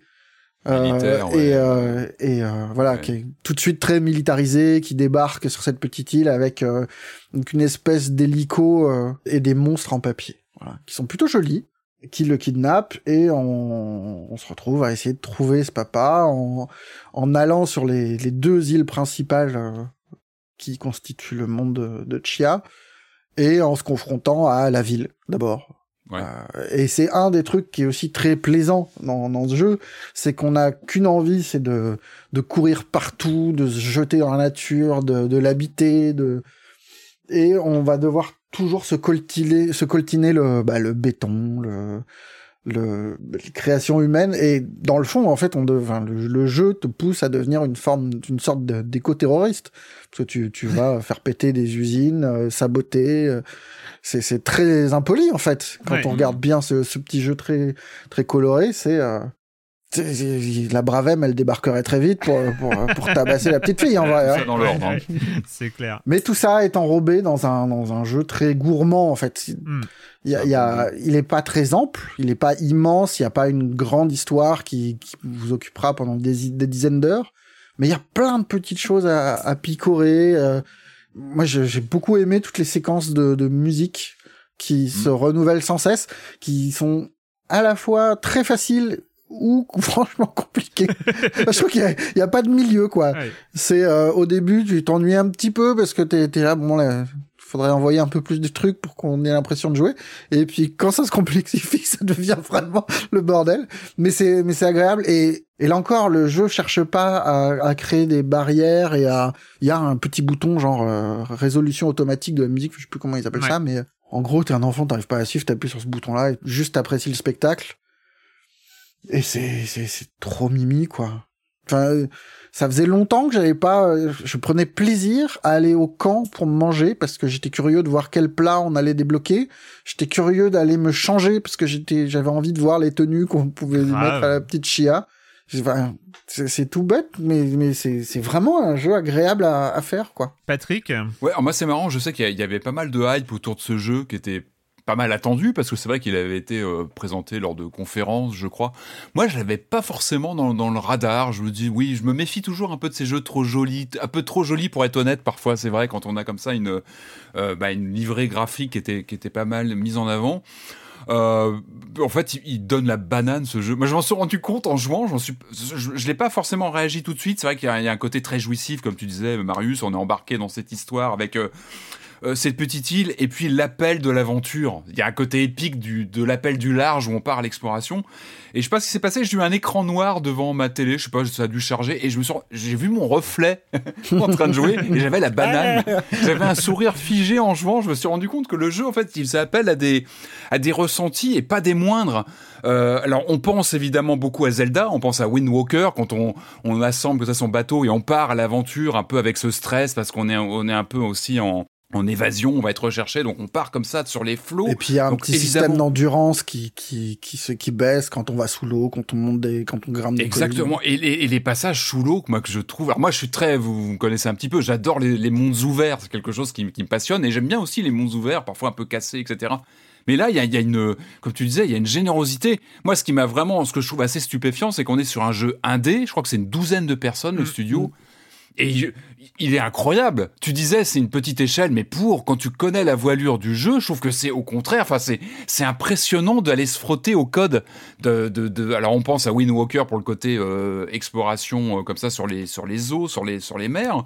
On pense évidemment à Breath of the Wild pour le rapport à comme ça au parapente où on explore euh, euh comme ça les cieux lorsqu'on lorsqu'on rebondit. On est beaucoup comme ça à rebondir comme ça dans le dans le dans l'espace et à explorer euh, par les airs. Moi, j'ai pensé aussi pas mal, et c'est pas rien, à Mario 64, tous les passages où on plonge comme ça, qu'on va aller, on va aller explorer les, les fonds parce qu'on a plein de, on a énormément de choses à, à trouver qui sont cachées. Il y a plein de petits, euh, de petits euh, objectifs secondaires. Enfin, on peut vraiment passer sa vie dans ce jeu. En fait, c'est assez incroyable. Il y, a, il, y a, il y a, un foisonnement comme ça de. Et puis il y a un truc d'animation, je pense, qui est effectivement qui évoque Mario 64. Je sais pas, c'est le mouvement, le ah, fait qu'on ait un personnage petit et. Euh, ah bah oui, on... le ressent et c'est pour ça que c'est pour ça qu'il m'a mis, il m'a donné la banane ce jeu. C'est qu'on a un plaisir de de, de, de, de gameplay on a un petit effet ragdoll aussi dans les animations du personnage qui, est comme ça, qui, tombe, qui, est très très euh, très dynamique. Euh, et c'est euh, ça, un vrai plaisir d'exploration. Moi, ça m'a ramené vraiment à des instincts presque primitifs, en parlant de Mario 64, puisque ça date quand même d'un quart de siècle, mais presque primitifs d'exploration, de goût d'explorer des lieux. C'est-à-dire que vraiment, il y a ce, comme tu disais, c'est très juste, hein, ce, ces couleurs euh, c'est chaud, c'est vibrant, et on n'a qu'une envie, c'est de partir comme ça à l'aventure, à explorer. Il y a ces mécaniques comme ça d'incarnation de différents animaux, c'est tout bête, mais dès que tu commences à, être en quête comme ça d'un oiseau qui passe, ça te, ça te, donne une, un rapport à, gourmand presque à l'environnement et à, cette carte de jeu qui, est quand même assez incroyable. Et puis il y a un plaisir d'apprentissage aussi dans, le dans la façon d'habiter les, les, animaux, mm. les choses et d'en sortir parce qu'on est propulsé quand on quitte le corps on est propulsé et il y a moyen d'atterrir sur des arbres et de se balancer sur l'arbre pour repartir. Hmm. on peut faire presque une, pas, une dimension parcours mais il y a un il y a un jeu de déplacement hein. qui est super agréable quoi vraiment. Qui est très très réussi et, euh, et je pense que c'était pas si facile à faire et qui et, et qui mine de rien euh, peut permettre de, bah, de renouveler aussi l'intérêt, ça retrouver un, trouver un nouvel objet incarné, une, un, nouvel animal, etc. Donc ça, c'est très bien fichu. Les mini-jeux musicaux, c'est pareil, c'est plutôt bien trouvé. Moi, je trouve que c'est intéressant, c'est qu'à la fois on a les codes très euh, très Mario, très Nintendo, on va dire, hein, Zelda, Mario, tous ces codes de gameplay qu'on retrouve et qui encore une fois sont très très très évidents manette en main. Ça paraît, j'ai pas lu d'interview du, studio, mais ça paraît une évidence que ces gens-là ont joué à ces grands grands classiques et ont très bien su, je pense, reprendre et mixer comme ça différents euh, courants euh, vus dans les différentes séries. Il y a un côté Pixar aussi dans le, dans le gameplay, dans les couleurs, dans le peut-être aussi dans le propos. Je trouve qu'il y, a quelque chose de, très euh, très emballant bah, en fait le, dans cette Le feeling Vaiana est quand même. Oui, ça paraît voilà, ça paraît, ça paraît tellement gros que qu'il faut le dire. Avec avec des touches d'humour noir et de de pas de sordide mais qui sont pas habituelles dans ces environnements-là. Enfin, il y a un moment où on doit récupérer un poulet Mhm. et où, une petite fille avec nous tue le poulet en le décapitant. Et on, on ne devrait pas avoir la scène, on devrait, le truc devrait être poliment euh, éclipsé par une ellipse ou. Non, non, là on a le poulet avec euh, qui, a, plus de tête et un petit os qui dépasse et qui continue à courir. Enfin, il y a de l'humour là-dessus qui est qui est, qui est qui est marrant. Enfin, c'est juste sympa, quoi c'est vrai qu'il est, il est, il est, très, très charmant ce jeu. Enfin, je trouve qu'il y a, moi j'ai noté, note toujours un mot, c'est un moi j'ai noté sincérité. Je, trouve qu'il est sincère. Il y a quelque chose, même dans les propos, hein, il y a des cartons avant le lancement du jeu sur l'équipe qui explique justement cette volonté de mettre en scène justement toute la culture locale, les traditions, les plats. C'est tout bête, mais on parle de nourriture, un peu comme mm. dans les jeux japonais. Mm. On voit souvent des, les, les, jeux japonais mettent souvent en avant la nourriture, les plats qui sont photographiés, etc. Là, c'est pareil. T'as as envie de manger. En fait, quand tu vois les plats, t'as les descriptions, tout, tout ça est très bien mis en scène. Et c'est, euh, encore une fois, moi, il m'a mis une banane directe, que ce soit dans les sensations de jeu, la sensation d'explorer un monde ouvert, euh, mais, mais très, très accueillant, très positif, très, euh, très coloré, en fait, qu'on a, encore une fois, c'est un, gros, un gros gâteau qu'on adore comme ça explorer, qu'on a envie de, de, de, de farfouiller. C'est tout bête, mais les, les, les, les, perles au fond de l'eau que tu vas chercher. Enfin, moi, je me suis bloqué là-dessus, aller chercher dès que je pouvais, essayer de trouver des perles, des, Ouais, c'est une vraie réussite, hein, et que moi, j'ai pas vu venir, très franchement. Hmm. Julie? Bah moi, bah, pareil que vous. Hein. j'ai encore un, sourire euh, bénet en repensant à mon temps passé là-dessus. Mais c'est vrai que ce le feeling immédiat que j'ai eu, moi, c'est euh, vraiment d'avoir un petit Breath of the Wild de poche. Enfin, c'est hmm. ça, c'est une comparaison qui a ses limites, mais vraiment ce petit côté euh, plaisir de l'exploration, ce côté, enfin, le qu'est-ce que c'est agréable de d'escalader une tour et de tout enfin je, sais pas euh, planer au-dessus des paysages magnifiques enfin vraiment avec euh, la mer qui scintille le, le, soleil qui se couche avec ton petit paravoile. Enfin c'est euh... et je pense à Breath of the Wild bah pour plusieurs raisons. Il y a la, la mécanique d'endurance. Enfin il y a, plein de moments en fait qui m'ont rappelé la prise en main de Breath of the Wild.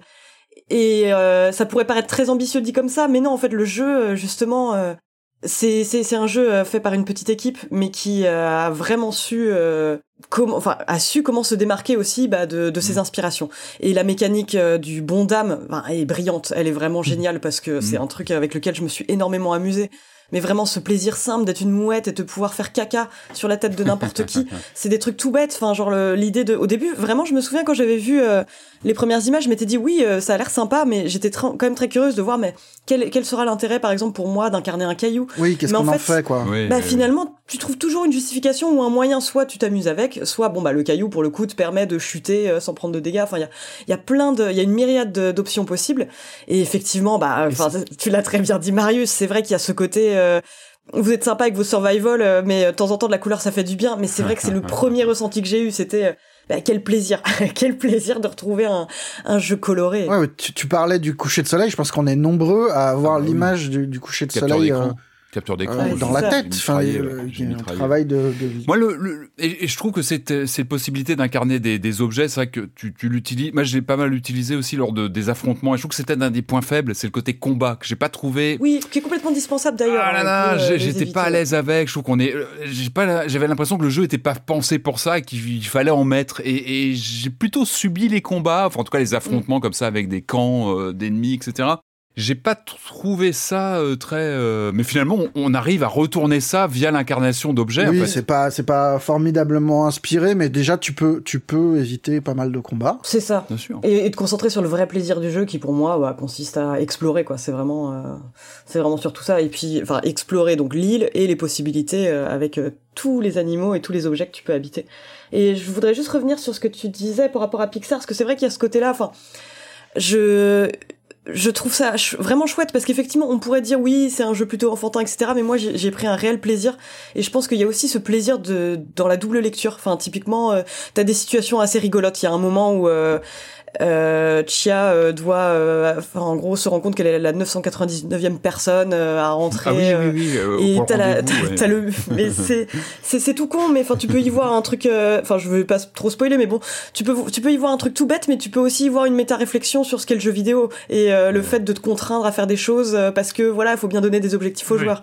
Et moi, en tout cas, j'y ai pris un plaisir monstre. Enfin, vraiment. je... le, le, jeu est composé comme un conte, hein, de. Mm son début est un, est un on, te le, on te raconte le jeu à travers la forme du conte. Et il sait très bien, je trouve, créer ce contraste entre une sorte de paradis perdu des, des, des premières minutes sur cette île paradisiaque avec le papa de, de Chia, et puis l'arrivée en ville, tu l'as dit, c'est le béton, euh, même le jeu est moins à l'aise, on le voit dans la réalisation graphique quand on. Ah, le jeu est moche, même, faut le dire. Enfin, la ville est moche. Il y a, y a presque un gap d'une génération. Mais non, mais c'est clair, quand on arrive dans, dans la, dans, dans, la ville qui est très, euh, très GTA 3, euh, t'as l'impression que c'est un jeu d'il y a une vingtaine d'années, et tu sens que le jeu a du mal et n'est pas à l'aise avec cet environnement-là, et du coup, ça, ça, tu le ressens, toi, manette en main. Tu dis, mais j'ai envie de retourner sur mon île, j'étais très très bien euh, dans ce, ce, superbe décor, et je pense que c'est tout ça était quelque part voulu aussi. Ah bah oui, très l'histoire, l'histoire, enfin les missions du jeu, l'arrachement, te font, te font, euh, te, te, confrontent à, à cette, euh, au côté industriel de l'île.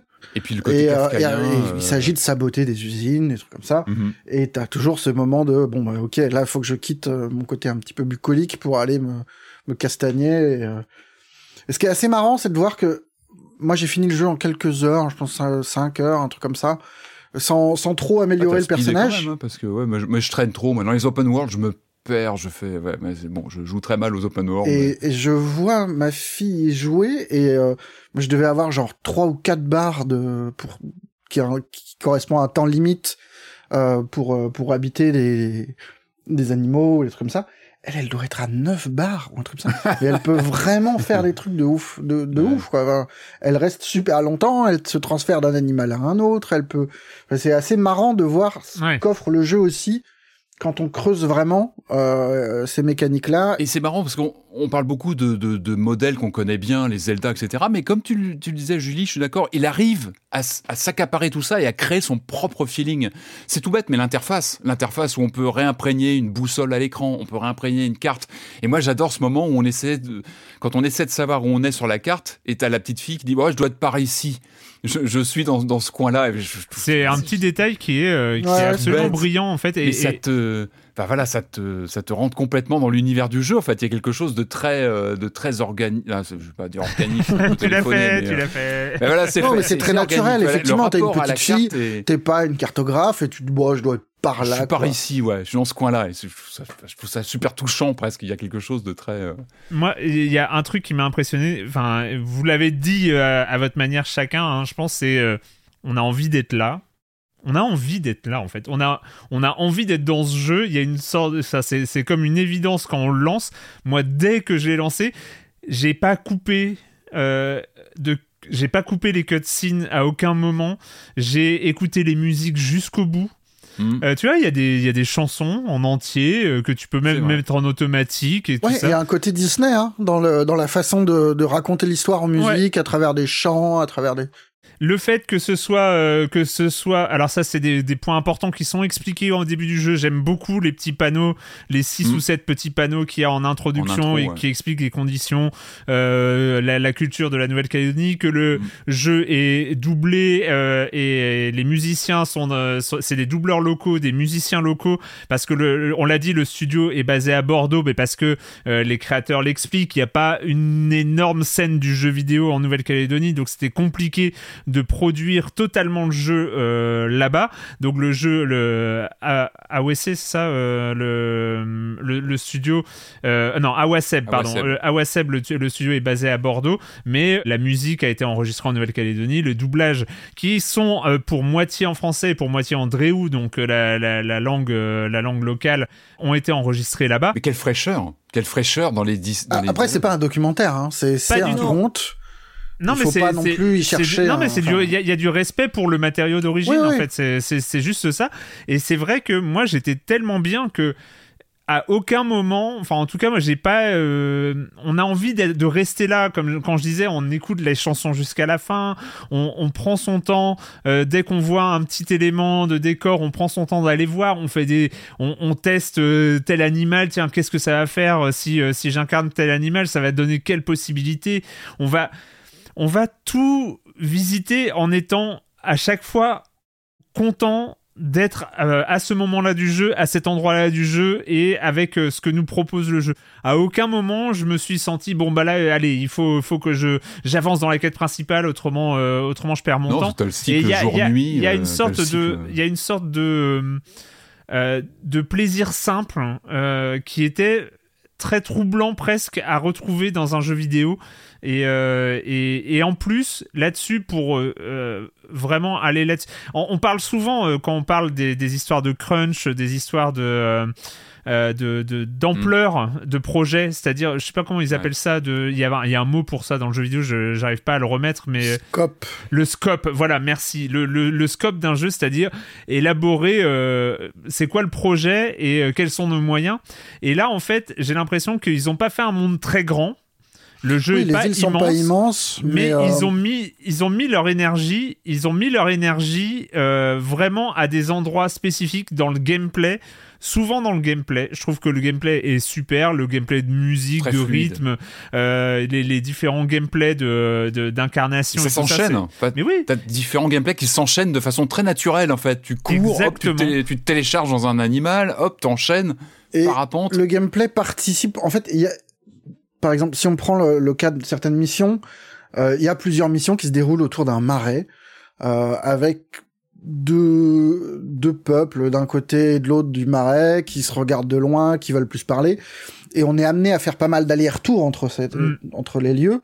Ça pourrait être pénible en fait, mais comme tu dis, la clé c'est le gameplay. On est content de se déplacer, on est content d'essayer des trucs. Et du coup, ce, ce, le, rien que le fait de, de faire des allers-retours n'est pas pénible, n'est pas... Euh, et les lieux sont pas si grands, mais c'est jamais relou de revenir sur ses pas parce que parce qu'on va euh, on va prendre un crabe euh, là où on l'avait pas fait avant, on va essayer de voir si on ce qu'on peut faire avec ce crabe, et on va habiter une noix de coco et on, on essaye des trucs en fait. Essaye et en même temps, il n'a pas ce côté clinquant, très parc d'attractions dont on parle souvent en open world. Il n'a pas ça, je trouve. Il n'y a pas ce côté ah euh, ultra chargé de. Tout se fait de façon très naturelle. En fait, la carte n'est pas blindée d'activités. Enfin, il y en a. Si déjà. enfin, moi j'ai parcouru le jeu sans trop faire cette mécanique Ubisoft de euh, révéler la carte et tu peux, mm. enfin, en voyant la partie de ma fille, je vois que elle, elle fonctionne de façon beaucoup plus programmatique en mm. disant ah, bah, je vais aller faire euh, récolter toutes les statues de machin et, et en, les révélant, mais tu tu peux apprécier le jeu juste comme ça, une balade en, te baladant et euh, et effectivement la clé c'est le gameplay qui rend le, le le truc hyper agréable en fait. Je pense que c'est la même chose pour vous. Il y a toujours cette, cette interrogation de euh, waouh, 12 personnes. Bon, après, il y a, a peut-être des sous-traitants, ils ont peut-être demandé. Enfin, j'en sais rien, on n'a pas, on pas les détails, mais il y a un truc où on se dit ils ont bien calculé le scope de leur jeu pour euh, tout mettre, euh, mettre en place leurs idées et les mettre bien en place. Je trouve que le jeu est très bien en place. C'est-à-dire que qu'il n'y a pas de, il a pas de choses qui dépassent. Il n'y a pas de choses qui dépassent. Bien et euh, c'est, euh, ouais. Il y a un souffle, il y a un souffle, oui, de sincérité, mais aussi, enfin, un souffle épique est là, bah, dans les, dans les, dans les, dans, dans, ce qui se passe dans le scénario. On a embarqué dans cette histoire. C'est vrai, comme tu disais, on est bien parce qu'on est là, mais en même temps, on est pris dans cette, euh, voilà, cette énigme autour du, du, du, du papa de Chia. On a envie d'en savoir plus, en fait, tout simplement. À la fois de découvrir le monde et de savoir ce qui l'entoure, mais on a envie d'avancer. Enfin, on est pris par cette histoire, je trouve. Le début est très bien ficelé. C'est important, un début de jeu en open world, hein, parce qu'il faut prendre le joueur et puis le, mhm. très vite le, voilà, le, le, le faire se sentir concerné. Là, en plus, on a un aspect très exotique, entre guillemets. J'aime pas le mot, mais c'est un peu ça. On est quand même projeté dans un univers auquel on n'est pas forcément habitué, avec de nouveaux codes. Et je trouve que c'est très bien agencé pour nous embarquer dans l'histoire. En fait, on n'a qu'une envie, c'est de, c'est de partir à l'aventure et, et voilà, c'est vrai que c'est à hauteur d'une petite fille, mais je trouve qu'il y a ce côté, euh, voilà, on, bah, on a envie, on a envie d'y aller, quoi. On est vraiment embarqué dans une épopée. Et euh, puis, qui, et puis elle est pas prête pour une débile. Enfin, je, ouais. Vraiment, quand je dis qu'on est dans un conte, j'étais surpris par la noirceur du jeu mmh, euh, sur euh, sur son dernier tiers. Et et ouais, on n'a pas l'impression que c'est euh, faisons une petite fille parce que c'est un jeu à destination des enfants et, euh, mmh. et faisons le truc vraiment le plus safe du monde, le plus. non, non c'est vrai. Il y, y, a la noirceur du conte et il y a il y a le merveilleux de, enfin, un merveilleux qu'on connaît pas. Il y a des créatures qui sont, qui sont, enfin, il y a une créature qui surgit à un moment qui est super, je trouve que mm. vraiment, euh, ouais, merveilleuse quoi. C'est le, des paysans, euh, on sait, on sait pas ce que c'est, on sait pas d'où ça vient, on connaît pas ça, enfin. Et puis non, c'est, c'est chouette. Après, voilà, faut pas s'attendre non plus. Enfin, on n'arrête pas de citer Zelda, Mario, et il faut pas, il faut, il faut venir avec l'idée que c'est un jeu modeste et euh, et pas attendre monts et merveilles non plus mais, euh, mais pour peu que. Mais ceci dit, as, oui, t'as raison, c'est que euh, moi je me rappelle quand on avait vu les premières images et tout ça, ça avait l'air très joli. Et euh, enfin, franchement, moi je m'attendais presque au début, en tout cas avant de, quand, on a commencé à voir les premières images de glider, enfin de planeur, de, choses comme ça, c'est mhm. dit tiens, il y a peut-être une ambition qu'on n'avait pas vue au début, mais limite au début, c'était pour moi c'était une sorte d'Alba, euh, Alba en Nouvelle-Calédonie, quoi. Euh, il y avait, il y avait, ça, ressentait ce genre de choses, et c'est vrai qu'une fois qu'on l'a en main, la comparaison avec Alba tient plus du tout. C'est-à-dire que on n'est plus mm. du tout dans un simulateur d'exploration pure euh, comme les Alba avec qui est pas voilà, qui, est très limité, qui est très sympa. J'adore Alba, mais là, on, il y a ce côté vrai jeu vidéo. Enfin, entre guillemets, je sais pas, ça veut rien dire. Tu peux plein d'objets. Euh, tu peux, tu peux interagir avec énorme. C'est tout bête. Mais je parlais de l'effet ragdoll qui est, qui est rigolo 5 minutes, mais tu peux interagir avec tous les objets quasiment. Ça va être une pierre dans, sur un chemin. Mm. Tu peux, dans une maison, tu peux attraper n'importe quel objet, le jeter. C'est tout bête, mais ça donne aussi une cohérence comment dire, une existence presque à l'univers, je trouve. On n'est pas sur des décors figés qui bougent pas. C'est-à-dire que tu peux prendre un objet, tu le jettes. Et ça, sert aussi ce moteur de projection euh, et d'incarnation d'un objet. Et, du coup, encore une fois, ça donne une sensation vraiment d'exploration, de découverte des lieux. Euh, et ça fonctionne admirablement bien, je trouve. Euh. Et puis on sent que c'est quand on voit même ne serait-ce que l'endroit où habite Chia au début, sa chambre, on peut vraiment explorer comme ça des lieux où on, on sent qu'il y a du cœur dans la façon dont ça a été créé, que ça a été designé. Euh, bah, il laisse pas de marbre en tout cas ce jeu. ça s'appelle euh, ça s'appelle Chia. Euh, c'est disponible. Alors c'est une exclusivité Epic. C'est peut-être le seul défaut. Sur PC, oui, je crois. Il faut, il faut se taper l'Epic Game Store. un jour et un jour ce sera bien. Mais mais à part ça, non, je rigole. C'est une exclusivité Epic sur PC et il est disponible sur PS ça sur PlayStation. Ça s'appelle comment le PS Plus Gold truc Je sais plus. Je, sais jamais comment. Premium. Premium. Ou un truc il comme a été ça. patché là. Il y a pour pas ceux qui payent pour euh, les jeux. avoir pas Sony quoi. Et sinon, c'est une trentaine d'euros. On parlait, il a été, on en parlait avant l'émission, il a été patché. C'est vrai qu'il y a eu un patch important, je crois, sur, euh, moi j'y joue sur PS5 et je crois qu'ils ont pas mal travaillé sur la fluidité. Il y avait quelques accros, mais ça a été rectifié. En tout cas, on sent que le studio travaille dessus. Enfin voilà, ils sont en train, ils suivent vraiment les retours. Donc, euh, c'est aussi plutôt bon signe euh, que le, joie, le jeu comme ça soit mis à jour, soit, soit rectifié, c'est très bien. Jouez à Chia si vous avez envie de partir en exploration et envie d'y être. On va finir avec euh, deux petits jeux, pas si petits, mais on va, on va aborder ça. Mais comme d'habitude, avant ça, s'il y a de la pub, c'est maintenant. I'm Sandra, and I'm just the professional your small business was looking for. But you didn't hire me because you didn't use LinkedIn jobs. LinkedIn has professionals you can't find anywhere else, including those who aren't actively looking for a new job but might be open to the perfect role, like me. In a given month, over 70% of LinkedIn users don't visit other leading job sites. So if you're not looking on LinkedIn, you'll miss out on great candidates like Sandra. Start hiring professionals like a professional. Post your free job on linkedin.com/people today. Et je ne l'ai pas annoncé, évidemment, mais c'est quand même le moment de la minute culturelle, avant, ah bah avant, de, revenir, avant de revenir au jeu. Et là, et là, attention, attention, préparez-vous. C'est une minute culturelle pour Marius. Non, non, mais ça, c'est dégueulasse. rien pour toi, Marius. C'est rien pour toi, Marius. Avec Patrick, on est tranquille. non, mais c'est pas possible une minute culturelle pour moi, parce que j'ai une mémoire de poisson rouge et je, suis l'anti-minute culturelle, si vous voulez. Oui, je sais, je sais, mais quand même. Une question posée par Aéro, c'est ma question préférée. Quelle serait la valeur de l'avis de recherche d'Arthur Morgan aujourd'hui en tenant compte de l'inflation. De l'inflation. voilà. Mais elle change la valeur de la, vie de recherche, non? C'est dans le premier, ça? Arthur Morgan, Arthur Morgan, Arthur Morgan, c'est le deuxième. Il y a un avis de recherche sur Arthur oui, mais en fonction du nombre de, de représentants de la loi que tu tues, t'as, ah bah a priori non. Il change. Non, je suis pas sûr. Non, mais si. Bah, il faut que je le relance alors. alors, on va prendre les, Je dirais à 7 chiffres. Euh, pas non, non, pas à 7 chiffres. Non, même pas. Déjà, déjà donc le jeu est daté est en quelle année? Red Dead Redemption 2. Ça se passait en quelle année? ah oui, non. Euh, non, je sais. Mais, mais non, mais c'est pas bien sur les choses. C'est pas tout début 20 Le premier, c'est pas 1899, un truc comme ça. Donc là, c'est le deuxième, c'est le deuxième, tout à fait, c'est 1899, Marius. Et voilà, voilà, voilà, très très bien.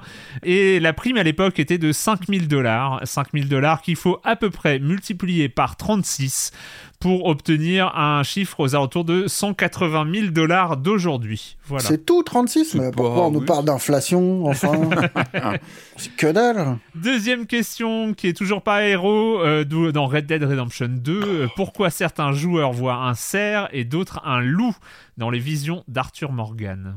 Ça c'est en fonction de si t'es gentil ou si t'es méchant. Voilà, bon bah écoute, comme ça t'as... Voilà, c'est le système d'honneur, c'est le système d'honneur de Red Dead Redemption 2, si en positif ou en négatif, on a un cerf si on est gentil, positif, et le cerf c'est gentil, et, le loup euh, qui est gentil aussi, mais qui, mange le cerf. Ça fait peur aux, éleveurs. Euh, une question de Cordyceps, l'ultra-réalisme de Red Dead Redemption 2 a été poussé un peu loin, notamment au niveau de l'anatomie des, des chevaux. Savez-vous de quoi je parle? Le réalisme de la modélisation de l'anatomie des chevaux. Leurs parties intimes, non, qui étaient pas. Oui, j'imagine que c'est pas mal tourné, les, je crois. Les chevaleux et les chevals. Euh, oui, mais pas que, pas que. Quand même, on est à ce point de niveau de détail que donc les testicules des chevaux rétrécissent dans la neige. Attends, quand même. Ça, valait bien le crunch, hein. c'est vrai qu'il y avait eu quand même toute une mise en avant de ces testicules aérodynamiques euh, à l'époque. Ouais. Non, mais ceci dit, oui, c'est lié. Enfin, il y, a toutes ces histoires de crunch hein, euh, qui, qui, sont liées à ça. Sur le niveau de détail euh, présent, il n'y a pas que ça, évidemment. Val 0200, quel est le premier jeu à tourner sur Rage, le moteur de Rockstar utilisé pour les deux Red Dead Redemption? Ça a été quoi le premier jeu utilisant le moteur Rage? Aucune idée. Un peu, un peu d'imagination, que diable. Non? C'est pas Bully, par exemple ou... Oh, c'est pas le même moteur, si non, c'était la génération. Techniquement, il y a quand même un petit gap. Non. C'est un jeu Red... c'est un jeu Rockstar? Oui, c'est le moteur, c'est le moteur Rockstar. Bah GTA 5. Non. Je sais. C'est pas table tennis, non Exactement, Patrick. Ah, c'est tennis table. Tennis table. Euh, tennis table. Et, euh, et enfin. C'est très bien d'ailleurs. Une question, euh, une question importante. Combien d'espèces animales différentes y a-t-il dans Red Dead Redemption 2 Énormément. Ouais, c'est ah, fou. Bravo, j'ai jamais réussi à toutes les voir et j'ai passé quelques. 2500. non, ça va être moins que ça. Je, je sais pas, 256 ah oui, c'est très précis. Écoute, euh, bah, euh, le, chiffre d'abord officiel c'était 234, donc euh, tu n'es vraiment ah. pas loin. Je suis pas loin. Mais il y avait le truc de ces variétés, de ces choses comme ça, et donc après étude, là c'est la question était d'Aéro et c'est Sinek qui a fait les études. Il y en a des espèces, il y en a vraiment 178, mais on peut en enlever 16 parce qu'il y a des variations légendaires des animaux, donc c'est pas vraiment des ah, nouvelles mais faut pas les enlever. Bah oui, non, mais, attendez. Pour arriver au nombre d'espèces. c'est important. Au nombre d'espèces. Les nombres d'espèces. Euh, il y, a, y a deux parce qu'il y a des variétés de suidés. Il y en a moins 5 parce qu'il y a des variétés de bovins et des distinctions entre les bœufs et les taureaux. Il y en a moins 6 parce qu'il y a les variétés de distinction mâle-femelle des gallinacés, les poules et les dindons. Il y en a moins 1 parce qu'il y a des variétés d'urubus. Il y en a moins 11 parce qu'il y a différentes races de chiens, moins 2 pour les distinctions mâle-femelle des wapiti et les originaux. Euh, moins 1 pour les variétés de puma, moins 5 pour les variétés et distinctions euh, euh, mâle-femelle d'antilope américaine, moins 1 pour les variants génériques de boa. non mais c'est fou quand même. Et moins 4 ou 5 pour les variations et distinctions mâle-femelle des mouflons.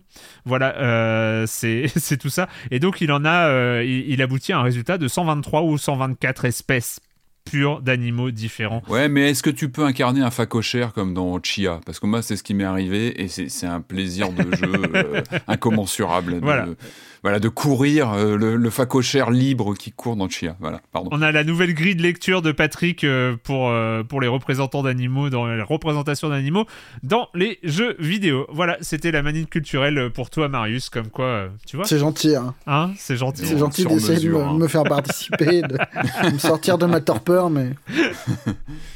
On va reprendre les jeux vidéo. On va aller, si je ne m'abuse, euh, aux alentours des années 40. On est aux États-Unis. 1947. 1947, dans le trou du cul des États-Unis. On va appeler ça comme ça. Midwest américain. Ah, on si on veut bien comme ça, ouais. C'est vrai que sur une carte, c'est vrai que le. Une histoire. une histoire. Euh, une histoire. Une histoire qui concerne une certaine Loretta.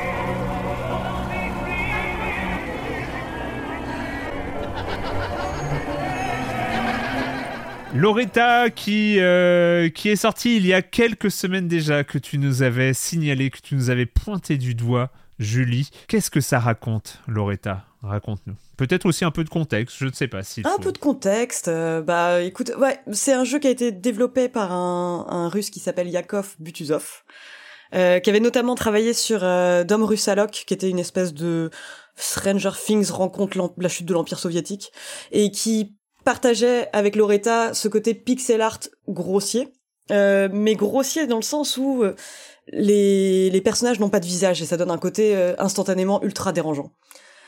Et bon, pour parler de Loretta en soi-même, donc c'est l'histoire d'une femme au foyer qui s'appelle Loretta. C'était une c'est une ex-ornithologue qui a quitté New York pour s'installer dans le trou du cul des États-Unis, comme tu l'as dit, dans une grande ferme et avec avec son mari Walter. Donc son mari Walter, c'est un, un, écrivain qui passe son temps à boire, qui sent un petit peu l'oignon et qui la trompe. et euh, en fait, très vite, au bout de quelques minutes, on comprend que Loretta euh, est une narratrice non fiable. Vraiment, euh, elle nous a menti depuis le début. En fait, c'est important, c'est important. Hein. C'est le nœud. On le, sait très vite. Elle a jamais été ornithologue et en fait, elle a tué son mari. voilà, c'est c'est vraiment un état de fait pour lequel on, on est placé. Enfin, c'est une des grandes inspirations du jeu, euh, enfin c'est Nabokov, et c'est vrai que le concept de narrateur non fiable, on le retrouvait dans les Surveil. Euh, enfin, il me semble que c'est euh, c'est un peu l'introduction de ce type de de narrateur. Et alors moi j'y trouve tout de suite ouais une narratrice un peu à la comme dans les bouquins de Gillian Flynn aussi quoi. Enfin je prends l'exemple typique de de Gone Girl c'est voilà on sait qu'on a un personnage on va pas pouvoir réellement prendre ce qu'elle nous dit pour pour argent comptant. Elle va nous mentir en permanence on sait pas vraiment ce qui ce qui lui passe par la tête et c'est un jeu qui est tout simple. Moi, moi, ça m'évoque un petit peu les Midnight Sins forcément, hein, parce que c'est un jeu qui qui dure pas très longtemps qui, euh, qui a des moyens assez simples, c'est du point and click euh, assez classique, même s'il y a des phases avec des mini-jeux, mais qui marche quand même rudement bien. Enfin, je, je trouve que l'histoire, enfin moi l'histoire m'a complètement, euh, m'a complètement prise. Il y a des dialogues bien écrits, il y a une mise, mise en scène ultra déstabilisante et dans la comparaison avec les Midnight Scenes, c'est euh, il y a des gros plans parfois où on va avoir des dessins un petit peu plus détaillés, donc ça, ça m'évoquait directement euh, ce que fait Octavie Navarro déjà mais euh, ça, ça, marche. Euh, enfin, pour moi, ça marche très très bien. C'est un, jeu qui, qui mêle énormément de références. Donc euh, oui, enfin, je parlais de, de Nabokov, mais il y a aussi beaucoup d'Hitchcock là-dedans. Il euh, y, a, y a du Edward Hopper. Enfin, c'est dans les visuels, c'est vraiment super. Il y a du Kubrick aussi, peut-être un peu trop. Hein. Il y a des moments où. Oui, alors ça, voilà. Là, là, je parle des choses qui m'ont plutôt enthousiasmé, mais mais c'est vrai que en tout cas moi pour moi ce qui marchait bien enfin les phases qui marchaient ultra bien et qui amenaient quelque chose de très dérangeant je trouve c'est que donc en gros nous donc on se contente d'explorer euh, les environnements mais on a aussi des, des, choix de dialogue mais alors dans ces choix de dialogue justement c'est qu'on, par exemple, Loretta va se retrouver, par exemple, face à un, policier, et elle peut lui répondre de manière tout à fait cordiale, et en dessous, tu vas avoir une option de dialogue qui est complètement abusée, où tu dis, mais faut, vraiment être fou pour, pour euh, avoir ça qui te passe par la tête. Et je trouve que ça marche bien, parce que de cette manière, on est un petit peu dans la tête de Loretta, et, on se On est d'accord, c'est tentant quand même. Et c'est tentant, et je l'ai fait à, certaines reprises. Mais il y a ce truc qui marche bien, quoi. C'est euh, Après, voilà, le jeu a aussi, je trouve, ces petits... Euh ces petites limites dans la mise en scène. Enfin, il y a des choses qui marchent un peu moins bien. On va pas échapper à certains poncifs de l'horreur. Imaginez, voilà, la musique à base d'instruments à cordes pour symboliser la folie, euh, des petits rires démoniaques par-ci par-là, des jumpscares. Tout ça, je, trouve ça dommage parce qu'on aurait pu complètement euh, s'en passer. Parce que sur le reste, je trouve que c'est un jeu vraiment, euh, vraiment très intéressant et qui, avec une économie de moyens, arrive à, à amener une forme de malaise. Enfin, pour moi, c'est un, un, bon jeu d'horreur psychologique. C'est intéressant en tout cas. Il y a plein. Enfin. Ouais le premier contact est un peu aride parce que déjà il y a ce plan euh, à la Shining en intro. T'as envie de dire bon les gars, faut arrêter là. Hein. Ah non mais de toute façon il faut un moratoire. C'est c'est voilà. vous aimez Kubrick, pas de problème. Nous aussi, on arrête. Juste, on arrête ça. On arrête les scènes euh, mystérieuses euh, dans un hôtel où où on sait plus si on est dans le rêve ou pas. Enfin stop, stop, stop, stop, stop. Il y a ça. Il y a le fait que le pixel art il est pas très beau au début. Il y a effectivement ce, ce petit malaise sur les visages qui sont pas, là. Et, mais au-delà de ça, il est un peu moche. Euh, les animations sont un peu rigides, pas très soignées. Et on se demande si c'est euh, si c'est un vrai problème ou pas. Il y a ce moment, comme tu dis, où on découvre que c'est une narratrice non fiable, où elle, où elle dit, bah, mon mari, il est où? Il est dans le puits, ça fait deux semaines que je, que je l'ai buté. Et où, où le jeu prend une autre ampleur, où, euh, où il change, en fait. C'est un jeu hyper instable, euh, esthétiquement, dans sa mise en scène, ou, euh, qui a plein d'envie, qui loupe plein de choses, qui tente plein de choses sans les réussir complètement. Il y a, il y a des petits puzzles qui arrivent régulièrement, qui sont nuls, qui, enfin, qui n'ont, qui, qui, enfin, qui n'ont rien à offrir en termes de jeu, et qui sont juste là pour mettre un peu d'atmosphère. Et il y en a d'autres qui sont plus intéressants, plus, plus mieux trouvés, plus hmm. riches euh, dans, dans la façon de, mais il y en a tellement, en fait, que c'est à la fois captivant parce qu'on est perdu, on sait plus du tout ce que le jeu se fixe comme limite. Et il y en a qui sont vraiment, comme je disais, nuls, et d'autres qui, d'un coup, te captivent, te disent, ah putain, c'est tordu. Enfin, il y a, des, petits jeux de, presque des, des shoot up de mots qui sont qui sont qui sont affreux et en même temps il y en a enfin je trouve qu'il y en a un qui est bien trouvé où il faut il faut comprendre quoi défoncer quoi enfin je vois lequel. ouais, il y en a. Enfin, il y en a un avec le un. Le premier auquel on est confronté, il est horrible. le miroir, non, c'est pas celui du miroir. Voilà, le miroir est plutôt bien trouvé, je trouve. Enfin, c'est c'est pas brillant, mais c'est c'est. Je sais pas. Il y a il y a un... il y a de l'envie. Enfin, je trouve qu'il y a de l'envie. Il y a plein de c'est un jeu qui est pas très concentré, qui aurait peut-être besoin de d'un regard extérieur pour lui dire non, mais ça, peut-être tu vas trop loin, machin, mais mais il y a plein de petites idées qui me qui m'embarquaient, qui me retenaient, qui, enfin, qui m'ont conduit jusqu'à la fin du jeu euh, sans, sans que je rechigne, quoi. Hmm. Bah l'écriture aussi. Enfin, je trouve l'écriture, moi, c'est ça qui m'a porté. Hein. Il y a, y a une façon, ouais, comme tu disais, d'aller trop loin dans les réponses que tu peux apporter, qui est, enfin, qui est chouette, quoi. C'est euh, marrant. Encore, encore, une fois, tant qu'on parle de l'écriture, c'est un jeu en anglais euh, qui euh, n'est pas traduit. Donc, euh, donc voilà, c'est juste pour préciser ça, c'est c'est pas un anglais. C'est un anglais plutôt écrit. Hein. C'est pas un anglais Disco Elysium, mais c'est pas. mais quand même.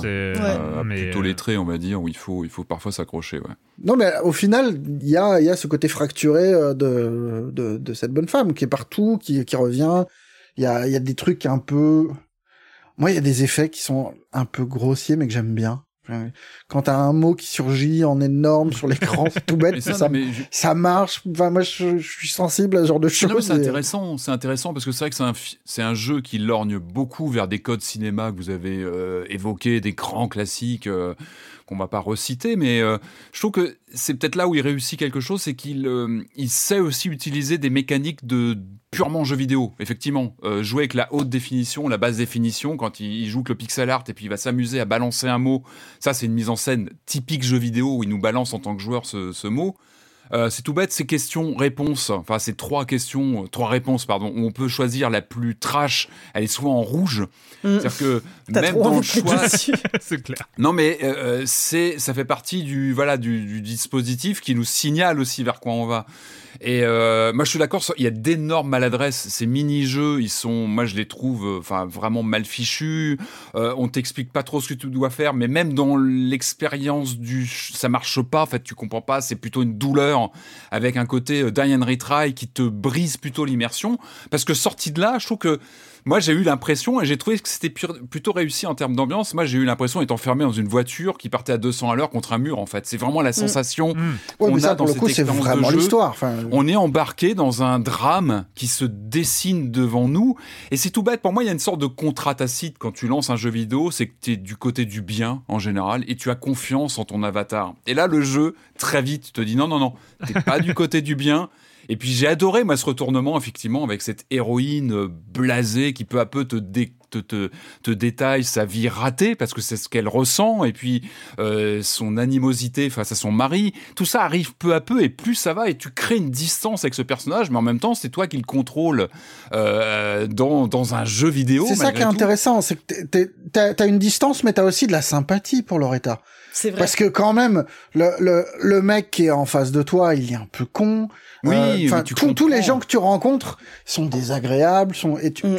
enfin, son choix, tu le comprends et tu il est presque naturel. Non, non, mais on a énormément d'empathie pour Loretta, ce qui est quand même euh, assez fort. Et c'est ça qui est intéressant, c'est que tu sais qu'elle est, tu sais que t'as affaire à un personnage qui est pas fiable, mais en même temps tu la comprends, et en même temps ce que tu joues, tu sais pas dans quelle mesure c'est la réalité. Il y a ce travail-là qui est en plus porté par une écriture qui est pas dans la langue maternelle, machin, mais qui est bien fichue. Enfin, il y a, y, a, y a suffisamment de nuances dans les dialogues pour que ils semblent tous intéressants. Oui, puis les informations que, que, donc, que Loretta te lâche parfois au bout d'une demi-heure de jeu, d'une heure, tu comprends, bah non, mais en fait, ça, j'avais compris ça, mais non, en fait, elle commence à me lâcher un peu la, la vérité, peu à peu, t'es complètement tributaire de ce personnage. Euh, le développeur a compris aussi l'intérêt du jeu vidéo, c'est de nous embarquer euh, aux commandes d'un personnage qui n'est pas du tout sympathique mais qu'on va quand même comprendre. Ça pose notre question de joueur vis-à-vis de, personnages comme ça dans un, média interactif. Et je trouve ça plutôt intéressant. Moi aussi, une grande réussite, je trouve, en dehors de ces, errements de mini-jeux et compagnie, c'est l'ambiance. La torpeur. Il y, a, il y a vraiment une Le torpeur design. qui... Il y a, il y a, il y a quelque chose, une. Tu parlais de, de Edward Hopper, évidemment, cette Amérique euh, un peu figée euh, dans une sorte de rêve américain, mais qui est pas si glorieux que ça. Euh, il y a beaucoup de, de, personnages frelatés qui tournent autour de, de, cette héroïne, qui sont plutôt glauques, qui sont plutôt inquiétants. Je pense au shérif qui arrive, qui est complètement sous, qui, a du, qui est encore en train de...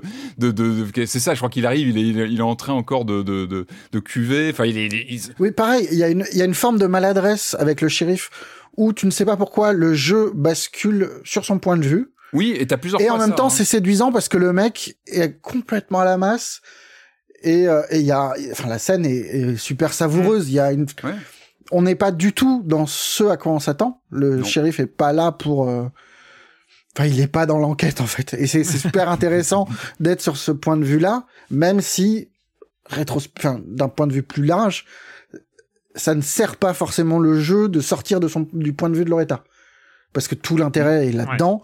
Et du coup, il y a, y a, toujours ce petit moment de friction où tu te dis est-ce que c'est bien vu ou est-ce que c'est une maladresse? Et, et, on en revient à, tous ces mini-jeux, à tous ces... Il y a à la fois quelque chose de séduisant dans l'instabilité du jeu, dans cette façon de balancer. Enfin, on, on est sur une vue euh, horizontale 2D et le jeu peut basculer euh, sur une vue top-down, sur des, enfin, on peut on peut focaliser sur un plafonnier en noir et blanc, on peut plafonner. Enfin, il affiche des fois des choses qu'on n'arrive pas à lire, des, des espèces de d'images qui qui deviennent floues et machin. C'est toujours intéressant et en même temps on se demande si ça sert ou si ça dessert le propos.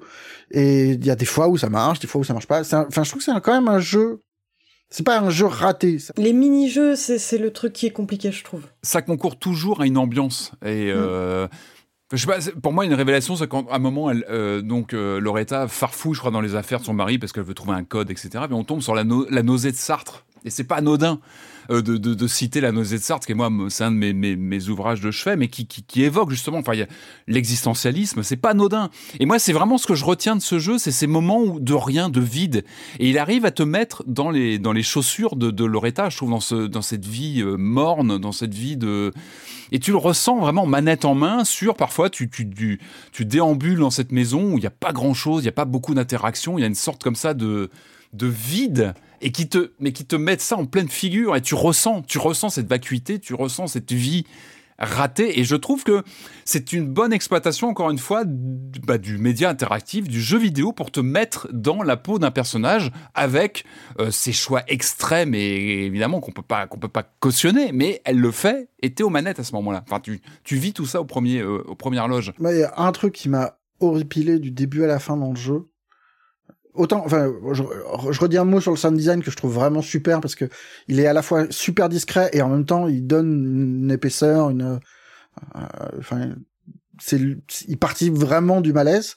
Mais le truc qui m'horripile le plus, plus, enfin, davantage que son côté dissipé et, euh, et que les passages parfois ratés et machin, parce que tout va très vite et tout, donc il y a pas vraiment, ce qui, ce qui m'horripile, c'est la typo je trouve très désagréable à mm. lire et la façon dont elle s'affiche où euh, comme dans plein de jeux elle arrive progressivement à l'écran. Sauf que la plupart du temps on peut le lire en cours de truc et là ça file juste la gerbe. J'ai eu le même souci c'est marrant. Et c'est c'est c'est rien du tout c'est un détail mm. débilou mais c'est pénible. C'est vraiment très désagréable. Et, euh, et, et les typos c'est important mais l'écriture est importante, c'est vrai qu'il y a une qualité d'écriture, même dans le côté presque phénoménologique des descriptions du mari, notamment, qui sont d'une cruauté terrible. Les moments où elle, parle de lui, c'est... Euh, et ça renvoie à la nausée de Sartre, évidemment. Il y a quelque chose sur l'existence... Euh, qui est presque malade. Il y a une maladie de l'existence dans ce jeu et je trouve que ça transpire. Et pour moi, c'est vraiment une réussite, encore une fois. Oui, et puis la, son espèce d'obsession sur le 8 8 8 en permanence enfin mm. que ce soit les chants enfin il y a plein de façons de raconter l'histoire qui s'imbriquent qui sont qui sont vraiment pas mal mm. c'est un jeu intéressant moi moi le j'ai pas répété parce que je suis à peu près d'accord avec tout mais le, le, le truc euh, mon, mon impression quand même générale c'est euh, je le trouve hyper original par le thème abordé, par l'ambiance, par où il est situé, ce qu'il raconte, etc. Et c'est vrai que je pense que euh, Loretta, avec la maîtrise d'Octavie Navarro, un peu plus condensée, un peu plus euh, un peu plus qui s'attache un peu plus aux choses importantes. En fait, il y a rien à rajouter à Loretta, il y a plutôt des choses à enlever. Euh, et, et, et, je pense qu'en enlevant des choses, en enlevant des longueurs, des mini-jeux, des choses comme ça, on aurait eu un truc beaucoup plus cohérent et, et presque euh, référentiel en fait, euh, et, et, très étonnant euh, par le thème qu'il aborde et la façon dont il l'aborde. Et je trouve que voilà, et c'est c'est dommage. C'est toujours étrange ces trucs où il y a des choses en trop en fait. Il faut. La, difficulté, c'est qu'il appelle aussi ce, cet éparpillement parce que le personnage est, est euh, fracturé et machin. C'est vrai. Euh, je comprends la tentation qu'il y a euh, à, à, à, jouer sur le bah, sur le modèle de de cette vie brisée, de de, de... mais euh, mais c'est vrai que c'est le bordel quoi. Il y a un moment où juste couper aurait fait du bien. Loretta qui est disponible sur PC, Switch, PlayStation et Xbox pour une ah quinzaine d'euros. Oui, oui, oui. Mais en anglais. On l'a précisé. Euh, on, va, on va terminer cette émission. Changement d'ambiance euh, entre euh, l'Amérique de 1947 et le jeu qui vient. Le salon de Patrick. C'est, c'est pas la même. C'est pas la même, mais est-ce. Héroïne un peu moins torturée. Bon, elle a des problèmes, mais pas les mêmes. On va parler de Scars Above. Since the dawn of humankind, our species has gazed toward the skies and wondered. whether we were truly alone. Our supply failing. Hermes is being pulled towards it. Hang on, everyone. Your friends are trapped just as you are. Scars of on incarne Kate, une scientifique euh, en prise avec des forces extraterrestres. Il va falloir qu'elle s'en sorte et qu'elle combatte, parce qu'elle a beau être scientifique, elle est quand même efficace. Et voilà, et c'est parti dans l'univers de Scars Above. On débarque, en gros, on débarque sur une planète, hein, l'intro finalement. Ouais, sur une planète euh, hostile. En fait, il y a une sorte d'étrange euh, appareil qui arrive dans, l'espace. On sait pas trop ce que c'est. Euh, donc un, vaisseau spatial se dirige vers celui-ci. Un accident arrive et on incarne donc Kate Ward, une astronaute, une scientifique, bah, sur cette planète clairement hostile. On, très vite, on le comprend. Hein, clairement grise, verte et marron. non, même pas, ah, pas tant que ça. Non, il y a des marais, il y a quelques marais, mais mais bon, euh, qui se retrouvent donc euh, territoire hostile. Elle va essayer de retrouver ses euh, comment dire ses collègues qui sont dispatchés, qui sont complètement retrouvés comme ça, éparpillés sur sur sur cette planète, et on va vite comprendre qu'ils ont subi des mutations. On a quelques visions de créatures étranges, gigantesques. On se demande un petit peu où on a mis les pieds. Hein. Et, et alors, alors c'est marrant parce que c'est vrai que ce jeu, lorsque je l'ai vu arriver, on parle science-fiction, on parle héroïne sur une planète hostile, on parle survival horror. Évidemment, moi je réponds présent, j'y vais parce que ça m'intéresse. C'est vrai qu'il il, pouvait faire penser à une sorte de Returnal euh, budget euh, dans l'ambiance. C'est vrai que les premières images qu'on envoyait, il y avait ce côté une héroïne un peu badass euh, qui se battait contre. C'est comme ça que tu nous l'as décrit, hein. C'était le, le Returnal Lidl, t'as dit. C'est vrai que vous avez parlé d'un Returnal Lidl. C'est vrai que, mais en fait non, c'est pas du tout ça en fait, parce que Returnal, on rappelle, on, on rappelle, on est sur du shoot avec euh, vraiment une composante euh, rogue, etc. Là, on est en, fait. Pourquoi je vous parle de ce jeu? Parce que bah, je prends plaisir. Moi, je prends plaisir sur un bon jeu de, de, de série B en fait un bon jeu de série B qui, qui mélange en fait plusieurs composantes du TPS, donc jeu d'action à la troisième personne, ça reste le socle principal, un bon soupçon d'action-aventure. C'est-à-dire qu'on va explorer euh, bah, cette planète euh, euh, peu à peu, on va découvrir un petit peu son histoire, ce qui s'est passé, et puis on va retrouver parfois certains de nos, de nos, de nos collègues qui, encore une fois, n'ont pas forcément bien vécu l'arrivée sur cette planète. Et puis il y a une composante soul, soul, soul-like, on va dire du Dark Souls, la, la, grande, la grande composante, la grande composante From Software très mode en ce moment. Euh, avec euh, tout un côté comme ça de reprise de système, de, piliers activés, de, sauvegarde comme ça, des feux, de camp, en fait qui nous permettent on connaît, je vais pas vous la refaire, qui permettent de, bah, de reprendre son énergie, mais qui vont réactiver les monstres, etc. Donc on est vraiment en terrain connu, mais c'est bon. Ça fait plaisir. On est. Alors, non, moi j'écarte plutôt le modèle Returnal parce qu'on n'est pas sur la même dynamique de jeu.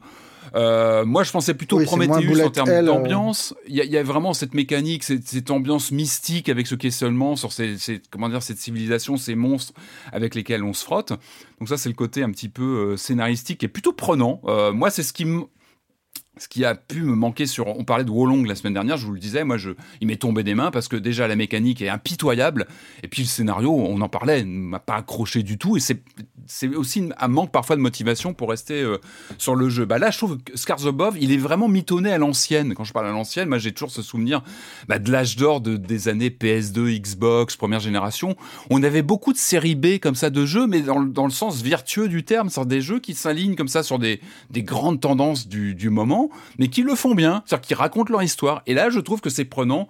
Euh, cette Kate Ward, donc qui arrive, qui est euh, donc ingénieur, donc qui sait bricoler des gadgets, donc on va suivre et qui va, qui va comme ça euh, comprendre ce qui se passe sur cette planète. ça fonctionne. Alors après, effectivement, on est vraiment en terrain connu.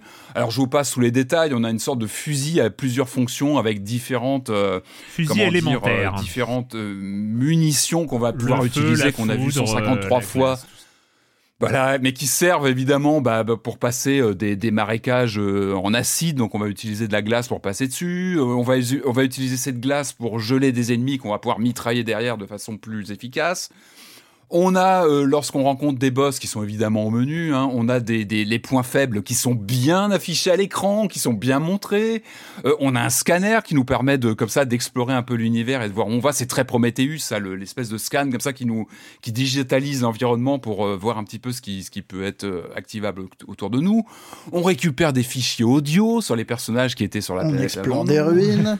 On a beaucoup de loot. on a un arbre de compétences. Donc voilà, vous voyez, on est vraiment en terrain connu, mais encore une fois, moi je trouve qu'il y a un côté exploration, découverte, euh, et puis encore une fois une, bonne série B de son époque. Et pour moi, quand on, examine des séries B dans chaque époque, euh, euh, une bonne entrée de série B, bah, elle sait comme ça s'imprégner de grandes tendances, encore une fois. Et là, je trouve que l'imbrication de Dark Souls, de d'action-aventure, de shoot et de, de voilà de, de, gros fights avec des boss fonctionne plutôt bien. Et, peut-être que dans 15 ou 20 ans, on pourra se retourner vers ce Scars Above en disant, bah regardez, voilà, c'était une série B de ce moment-là. Et ben il avait capté plein de grandes tendances du moment. Ça permet aussi de, de voir euh, ce qui peut, ce qui peut, euh, ce qui peut fonctionner. En tout cas, lorsqu'on fait un amalgame qui est plutôt. C'est marrant, juste, juste un détail, c'est euh, il y a le Souls dans, dans les mécaniques, le fait aussi que l'héroïne ne saute pas, euh, que il y a, enfin voilà, qu'on est euh, très terre à terre. Euh, voilà, il y a le côté Bloodborne, Dark Souls, avec les, les, raccourcis, les portes que tu ouvres qui permettent de faire des raccourcis et, et, et enfin ça rappelle vraiment tout ça. Et alors c'est très étrange. Il y a ça et en face il y a le jeu qui est pas dur. Euh, c'est c'est ça, c'est le, le truc un peu étrange. Non, non, mais en fait, il a une courbe très étrange. En fait, il est plus dur au début. C'est-à-dire que vraiment, le premier boss. En fait, ça fait, ça fait quelques semaines que je suis sur le jeu. Et en fait, je m'étais bloqué au premier boss. Ah, celui avec des machins rouges, là, avec ces grosses. Euh, oui, Le premier grand boss que tu. C'est le grand gorille, là, c'est le tout premier. Et j'avais séché dessus. Puis bon, j'avais d'autres jeux en cours. Donc j'avais un peu mis de côté. Et puis je l'ai repris. Et après, je me suis mis. Et là, j'ai compris. Et une fois que tu commences à passer ce premier boss, après, tu commences à rouler sur le jeu. Et c'est marrant aussi. Parce qu'on sent qu'on a une sorte de retournement des codes. C'est pour ça que dans, le côté From Software, où tu prends un élément de gameplay qui est lié pour moi, pour moi c'est ça qui est marrant. Mais je, je dis même pas du mal de Scars Above, mais le, côté, la, raison d'être de ce système de feu de camp qui est réutilisé là, pour moi, ça va avec le côté un peu euh, âpre euh, des confrontations hmm. où t'as pas envie, t'as pas envie quand tu vas dans un feu de camp, tu sais que la contrepartie de voir repoper des ennemis sur ton trajet, bah c'est une grosse contrepartie. C'est jamais anodin. Un ennemi dans un From, c'est jamais anodin. Et là, et là en fait, oui, c'est tout, tout le truc, c'est une prise de risque. C'est est-ce que tu veux continuer à risquer ton expérience et tout ce que t'as accumulé? Et, et, là t'as ça, t'as le level design qui va avec, les raccourcis et tout ça, et les ennemis, ils sont anecdotiques, enfin anecdotiques pas totalement. Et plus tu avances et plus ils le sont. Et c'est pour ça que ça, ça, peut presque être un bon moyen d'introduction à ce type de jeu. Quand vous êtes mauvais comme moi sur un sol, ça, ça, peut être un bon moyen, en tout cas avec euh, ce côté scénarisé, ce côté plutôt euh, une courbe assez, euh, assez différente de difficulté, qui est, pas décourageante. En fait, le jeu il te lâche pas, c'est-à-dire que voilà, tu peux plutôt prendre le dessus, passer les premiers boss, bah, finalement. Et en fait, et pareil, les mécaniques de boss sont très à l'ancienne, ah très série B. Mais encore une fois, moi j'aime ça et ça me manque. Moi je me rends, je me rends compte que vraiment ça me manque ce, ce type de jeu, bah, comme au cinéma, j'adore les séries B au cinéma, bah, au jeu, dans le jeu vidéo, j'adore ça aussi, c'est retrouver une sorte de confort comme ça, de mécanique. Ça, donne un résultat très étrange. Les, les boss, pour en reparler, c'est vrai que euh, par rapport à, des Wolong ou à des From, où il y a comme ça tout, tout une, un, truc de pattern, de placement, euh, de, de rythme à prendre en compte, là, t'as as juste des gros points rouges sur les boss et c'est ses points faibles. le point rouge. Ce sont ses points faibles. Et en fonction de la couleur du point, parce que je dis point rouge, mais ça peut être point bleu. Ah, Attention, en fonction de la couleur du point, bah, il faut se servir de l'élément. Il faut cliquer sur le bon élément sur ton arme pour viser sur ses points et pour abattre le boss et pour lui faire passer ses différentes phases. Et donc du coup, il y a, y a, un côté, euh, y a un côté From Software from for Dummies, mais, mais que, j'assume complètement. non, non, mais mais qui est assumé, mais qui donne une sorte, comme tu le dis, une sorte de série B qui pioche sans trop avoir le souci de la cohérence finalement, mais pas d'une manière totalement désagréable et pas totalement ratée parce que c'est. Non, il y a des petites mécaniques, tu sais, avec cette arme que tu peux changer. Donc un ennemi que tu vas mouiller, enfin qui, vont être, qui va être dans l'eau, tu vas pouvoir utiliser un truc électrique ou tu vas pouvoir le geler pour le fragiliser, tirer dessus. Tu fais tes petits combos à la cool, tranquille, tu fais tes petits combos comme ça d'armes et de, de munitions. Euh, encore une fois, l'ambiance, elle est plutôt bien foutue. On a une bonne VF avec une, une actrice qui la joue très Lara Croft. Alors, je sais pas si c'est la doubleuse qui a bossé sur euh, les derniers Tomb Raider, mais il y a vraiment une ambiance à la Tomb Raider. À propos de l'héroïne qui s'appelle Kate, je me suis dit, mais combien il y a d'héroïnes dans le jeu vidéo qui s'appelle Kate? J'ai l'impression que c'est le prénom le plus courant des héroïnes de jeux vidéo. Alors, j'ai trouvé euh, Kate Archer dans No One Lives Forever et Kate, Kate Walker, Dans, dans Siberia, mais je suis persuadé qu'il y en a d'autres. Je sais pas pourquoi. que tout le monde s'appelle Kate. Euh, non, mais encore une fois, dis, hein, de la série B chill comme ça, qui est pas prétend, un jeu qui est pas prétentieux en fait, qui fait le boulot. Alors oui, certains vont dire oui, la difficulté mal dosée, bah ouais, mais quand on n'est pas forcément euh, quand on n'a pas roulé forcément sur Elden Ring, ça peut être un bon moyen aussi d'entrer sur ce genre de mécanique. Là, c'est Madhead Games, c'est un studio serbe qui, signe ce jeu donc pour PlayOn, donc il fait partie de l'univers Embracer. Donc, euh, je pense qu'ils ont eu certains moyens pour pouvoir travailler dessus. Je crois qu'ils travaillaient sur des, jeux beaucoup plus modestes auparavant. Moi, j'ai envie de surveiller ce que font ces gens. Euh, je trouve qu'il y a du cœur là-dedans. Il y a quelque chose, même s'ils grappillent euh, des modèles déjà vus, un, scénario de série B voilà qui, est sans grande surprise, bah, ça fonctionne malgré tout, l'ambiance est là, on accroche au scénario, et le gameplay, il, révolutionne pas du tout, alors pas du tout le genre, mais il y a une sorte de Blooby Gulgat système qui fonctionne et qui, est plutôt agréable. Enfin, moi, vraiment. Moi, c'est marrant parce que mon impression, c'est que, en gros, c'est quand même un jeu un peu vain je veux dire, le, fait est que s'il n'avait pas existé, je pense que ça aurait manqué à personne. Bah, ah, c'est cruel ce que tu dis, mais. Euh, non, mais c'est bah vrai, c'est vrai. Mais, mais en même temps, en même temps, il n'est pas totalement antipathique parce que tu sens qu'il y a, il y a une sorte de, de bonnes vibes à mettre dedans. Enfin voilà, que les gens se sont un peu amusés à, le faire. Un studio que j'ai surveillé pour la suite. Il a, il a par ailleurs, c'est important, il a un prix qui va avec son ambition. Il est à 40 euros, ce qui est, euh, voilà, bah, et, c'est une prod quand même pas dégueulasse donc euh, c'est. Ouais, il est plutôt euh, correct pour le prix. Puis je crois qu'il y a déjà des baisses, donc ça peut, voilà, ça même d'occasion. Euh. non, mais vraiment, enfin. Oui, ça sent bac à solde quand même. Hein. non, franchement, non, non. Moi, je, je, je, valide, je valide. Et encore une fois, ce, ce genre d'échelle me manque. Je trouve qu'on en a de moins en moins. De ce genre de, de production aujourd'hui, parce qu'en général, c'est des grosses productions, les toutes petites. La série B, à, budget double A. Il y, a eu Evil West il y a pas longtemps, non Oui, mais qu'on avait bien, un peu dans le même aussi, qui avait des trouvailles. Et c'est souvent dans ce genre de de jeu qui prend peut-être parfois quelques risques, alors là peut-être un peu moins, mais on a des trouvailles. on peut avoir des assemblages comme ça de mécanique qui fonctionnent, qui me parlent en tout cas. Moi j'ai passé quelques soirées dessus et, et voilà, j'ai bien 40 euros sur PlayStation, PC et Xbox. et eh bah écoutez, on est fini, on est arrivé à la fin du programme. On est fini. On est fini, ouais. c'est ça. Euh, et, euh, et on va pas s'ennuyer parce que finalement il y a pas mal de, pas mal de, de, jeux, pas mal de sorties intéressantes en ce moment. Euh, je pense que le programme des émissions à venir ne va pas être bien compliqué à, à remplir. Et eh bah écoutez, oui, donc c'est fini avec les jeux vidéo et donc c'est le moment de la question rituelle à laquelle vous n'allez pas échapper et quand vous ne jouez pas, vous faites quoi Julie? Bah alors j'ai un énorme doute parce que peut-être que j'en ai déjà parlé auparavant, mais euh, en ce moment je regarde beaucoup euh, des chaînes YouTube de la sphère musique. Et il y a, deux chaînes que j'aime en particulier, mais qui sont un petit peu les, références euh, en musique classique. Donc c'est Tout cette Violin pour ce qui est du violon et Daniel Trasher pour ce qui est du piano. Tout cette Violin, en fait, c'est deux violonistes qui étaient donc dans un, un, orchestre en Australie et qui ont tout plaqué pour devenir youtubeurs aux grandes dames de leurs parents et qui euh, et qui sont ultra intéressants parce que ils ont ce côté un petit peu euh, bah, musicien élevé purement à la musique classique qui du coup euh, quand même s'intéressent à la pop mais euh, ont forcément un regard et qui essayent d'avoir le moins condescendant possible mais vont donc se retrouver parfois à faire des des petits défis entre eux où ils vont se dire ok on va composer une musique à la Hans Zimmer euh, avec notre pote qui est doué euh, sur Ableton et, et, ça fait ça fait des trucs vraiment géniaux parfois quoi.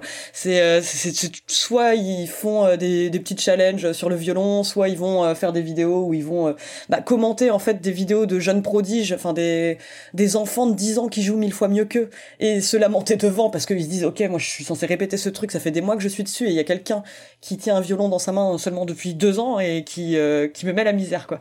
Et c'est c'est vraiment très chouette et ultra divertissant et Daniel pour le coup, lui, c'est un, pianiste qui s'est fait connaître parce qu'il y a dix ans, il avait commencé à composer un morceau qu'il trouvait ultra joli, donc il montre vraiment la conception de ce morceau, et il se rend compte en fait au bout de plusieurs jours que ce qu'il est en train de faire, c'est euh, le thème de The Office en plus dramatique. et du coup, c'est, euh, il, il, fait pas mal de sketchs lui, notamment bah, sur euh, le problème qu'on peut avoir en tant que compositeur quand on compose des morceaux qu'on trouve géniaux sur le coup, avant de se rendre compte qu'en fait c'est un morceau déjà existant et qu'on s'est juste reconté de repomper quelque chose qu'on avait dans nos subconscients quoi. Et voilà c'est très chouette. Cool. Je recommande tous les deux. Trop bien. Euh, Patrick alors, et vous, vous alliez voir quoi au cinéma l'été 92 Ça, c'est la grande question. Ben, moi, j'étais euh, allé voir le cobaye que j'ai revu cette semaine, le cobaye. Putain, le cobaye, c'était en cassette vidéo. Enfin. tu l'as, la cassette, bien sûr.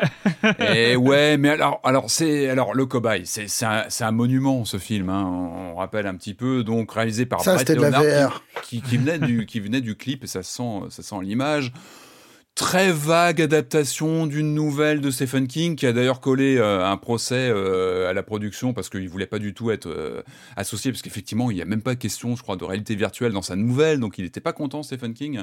La baseline du film c'est Dieu en avait fait un simple d'esprit la science en a fait un dieu voilà tout est tout est là en fait. Alors pourquoi il est marquant ce film? Parce que toute la presse c'est complètement la presse spécialisée jeux vidéo notamment c'est beaucoup enflammé autour de ce ce film courant 92 parce que il, abordait de plein fouet la réalité virtuelle. Alors, j'avais pris en photo sur Twitter le, un carton euh, d'introduction du film qui dit attention, la réalité virtuelle écrit en capital arrive et à la fin du millénaire, ça va tout changer. Et je regardais ça, je dis bah ouais, ouais, ouais, il y a eu la réalité virtuelle. non, c'est intéressant ce film. Donc, rapidement, le scénario, donc, euh, euh, Pierce Brosnan, pré-007, trois ans avant. Donc, voilà. Pierce Brosnan. tout pimpant, etc. Euh, qui, qui, incarne un scientifique qui fait de la recherche sur la réalité virtuelle, entre guillemets, mhm. qui fait des expériences sur des primates. Ça tourne mal au début du film, un primate devient fou parce que euh, la recherche euh, utilise ça pour des, pour des fins militaires, bien malheureusement son projet tombe à l'eau et puis donc il va s'intéresser euh, à un voisin à lui qui tond la pelouse, qui est un simple d'esprit comme le présente le, film, et auquel il va euh, donc il va plonger dans la réalité virtuelle et ce personnage va complètement se transformer, ce personnage qui est brimé par son environnement malheureusement va complètement changer de, bah de, en termes d'intelligence et il va il va il va complètement euh, il va devenir une sorte de, de, génie du mal et voilà ça va très très loin alors c'est marrant parce qu'en revoyant ce DVD, j'ai un DVD que j'ai depuis une vingtaine d'années, j'avais j'ai dû le revoir il y a 20 ans, mais j'avais vraiment des souvenirs de 92 en fait. Et c'est marrant, j'ai vu un film cette semaine et j'en voyais deux. Je voyais le film de 92 que j'ai vu à l'époque et je voyais euh, mon regard actuel d'aujourd'hui sur ces images. Et alors, plutôt une bonne surprise. Je trouve que le film reste plutôt intéressant à voir. Il y a un propos plutôt malin sur... Euh, euh, bah, sur les mondes virtuels, sur les questionnements de l'homme par rapport à ça, sur alors évidemment est-ce que ça va nous rendre plus intelligents, j'en suis pas persuadé, mais mais ça reste ça reste très très intéressant. Et puis euh, ce qui est vraiment moi, ce qui faisait, ce qui faisait rire, c'est que c'était des images totalement inabordables, inaccessibles en 92. Ça paraissait même pas euh, quelque chose qu'on aurait un jour dans le salon. Puis je voyais les, séquences, il y a beaucoup de séquences comme ça où on est plongé dans le monde virtuel. Tu dis, mais c'est un pauvre petit jeu PSVR budget qu'on a. Enfin, aujourd'hui, on a 100 fois mieux sur n'importe quelle machine de VR, et c'est plutôt intéressant parce que on a une sorte de, de, comme ça de, de, de, de, film qui prédisait euh, quelque chose qui nous paraissait inaccessible, mais qu'on a complètement dépassé. Bon, c'est 30 ans après en même temps. Mais alors, du coup, je me suis replongé dans tout l'univers du cobaye. Je suis allé voir sur IMDB, j'ai eu des chiffres. 8 minutes de, de, d'images de, synthèse qui ont été travaillées par 7 personnes sur un budget de 500 000 dollars. Euh, j'ai retrouvé, il y a eu trois jeux différents tirés de, du cobaye. Euh, il y a eu un jeu notamment Cyber War en 94 qui proposait une suite au scénario. On retrouvait Pierce Brosnan dans une sorte de suite. On a eu un deuxième film en sortie, je suis même pas sûr en salle. En tout cas, il est sorti en DVD parce que je, je l'ai quelque part, faut que je le retrouve. J'ai un peu peur de le mettre. Et il y a même des rumeurs d'un troisième film, d'un revival qui pourrait arriver autour de, du cobaye.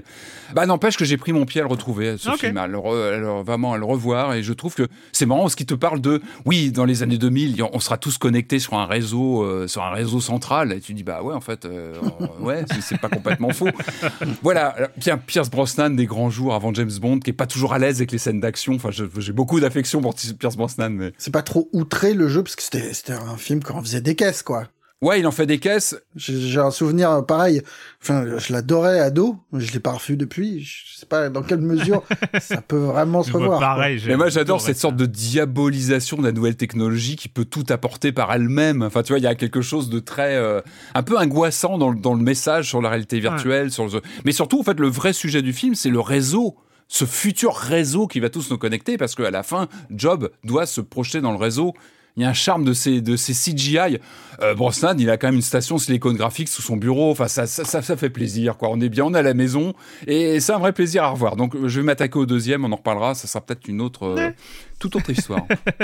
Marius. Euh, bah, moi, quand je joue pas, je vais regarder des séries. J'en ai vu plein, plein, plein. Dont plein, tu peux pas nous en parler parce qu'il y a des embargos. On sait. ben non, là, je vais pas vous en parler ou peu parce que j'ai déjà écrit dessus, que j'ai la flemme et que et que surtout qu'on ce qui est génial avec Sérimania qui est un festival gratuit c'est qu'on voit des trucs qu'on verra nulle part ailleurs il y a, y a plein de séries qui arriveront et qui qui mm. qu'on découvrira parce que ça, ça permet aussi de poser des balises sur le reste de l'année mais ça permet de voir des, des séries qu'on verra pas genre là un de mes coups de cœur c'était un truc euh, indo-pakistanais euh, l'équivalent de Succession mais avec du fantastique euh, au Pakistan c'était super. Mais voilà, je vais pas recommander ça parce que personne ne verra. Il y a peu de chances que ça arrive. Et si ça arrive, vous m'entendrez là-dessus. Non, ce que je vais recommander plutôt, c'est une vidéo, c'est le mot YouTube qui m'a, qui m'a remis ça en tête. Une très bonne vidéo de H, la youtubeuse H, euh, consacrée à Kojima. Euh, Kojima et mm. la mort. Ça dure quand même une heure et demie. Euh, il doit me rester, je pense, un, un, petit quart d'heure, mais je pense que je vais me remettre un peu en arrière parce que c'est, dense. C'est très très dense, mais c'est, c'est, une lecture de transversale de, de toute la série euh, Metal Gear euh, avec Baudrillard à côté c'est vachement bien. Sur le double, sur euh, Camp, ça, va dans, ah, dans plein de directions différentes et c'est vraiment très intéressant. Euh, Trop bien comme boulot. Écoute, euh, alors c'est assez marrant, c'est une sorte de euh, d'alignement des étoiles. Euh, Julie, j'avais préparé moi mon et quand vous ne jouez pas, vous faites quoi? Et et et bah je, c'était pour dire que j'avais sombré depuis une dizaine de jours. J'ai mis du temps quand même, hein, mais dans le YouTube batterie. ah ouais, c'est ah ouais, trop bien. Mais oui, t'en es où toi d'ailleurs? Non non, mais en fait c'est marrant parce que moi j'étais non, j'adore les cours et tout. je suis très dans la dans la pratique, les exercices, les, les trucs comme ça. Euh, j'avance à mon rythme, hein, de toute façon, à mon rythme, batterie, vous avez vu, tranquillement. Et, en fait, mais j'avais pas trop regardé ce qui se faisait euh, côté batterie. Et là, j'ai découvert, euh, j'ai découvert sur YouTube la chaîne qui doit être une chaîne un peu majeure parce qu'il y a, y a quand même beaucoup, beaucoup de choses qui s'appellent Drumeo. qui, enfin, c'est ouf. Il y a et le côté tuto euh, des alors ils ont des cours payants euh, de, leur côté mais il y a plein de tutos qui sont disponibles gratuitement sur leur, chaîne YouTube et plein de petites vidéos hyper drôles avec des professionnels avec des, euh, des batteurs stars avec des, des, trucs comme ça. C'est vraiment une grosse chaîne YouTube en, en, batterie et notamment avec des batteurs qui écoutent une musique hyper connue mais qui n'ont jamais entendu et qui doivent refaire la rythmique euh, sans l'avoir euh, sans la connaître d'abord en fait. Ils écoutent euh, le morceau sans la batterie et ils doivent imaginer la batterie sur un morceau hyper connu qui n'ont généralement de métal très énervé. Et, et, du coup voilà. Il y a plein de choses très rigolotes et, voilà. Et donc j'ai découvert le YouTube batterie. Il y a plein plein. Bah, une fois que tu sombres là-dedans enfin moi pour le coup le YouTube violon le YouTube piano ça m'a fait sombrer après dans le YouTube basse. Enfin alors que ce sont des instruments auxquels je ne joue pas. Enfin tu vois alors la basse le violon pas du tout. La batterie, c'est qu'une question de temps. Donc maintenant, c'est. voilà, voilà. Moi, donc, voilà. Moi, c'était Dromeo. Bah écoutez, c'est fini. Merci à tous les trois. Et puis, euh, bah, comme d'habitude, on se retrouve euh, la semaine prochaine pour parler de jeux vidéo sur libération.fr et sur les internets. Ciao. Ciao. Salut. Bye.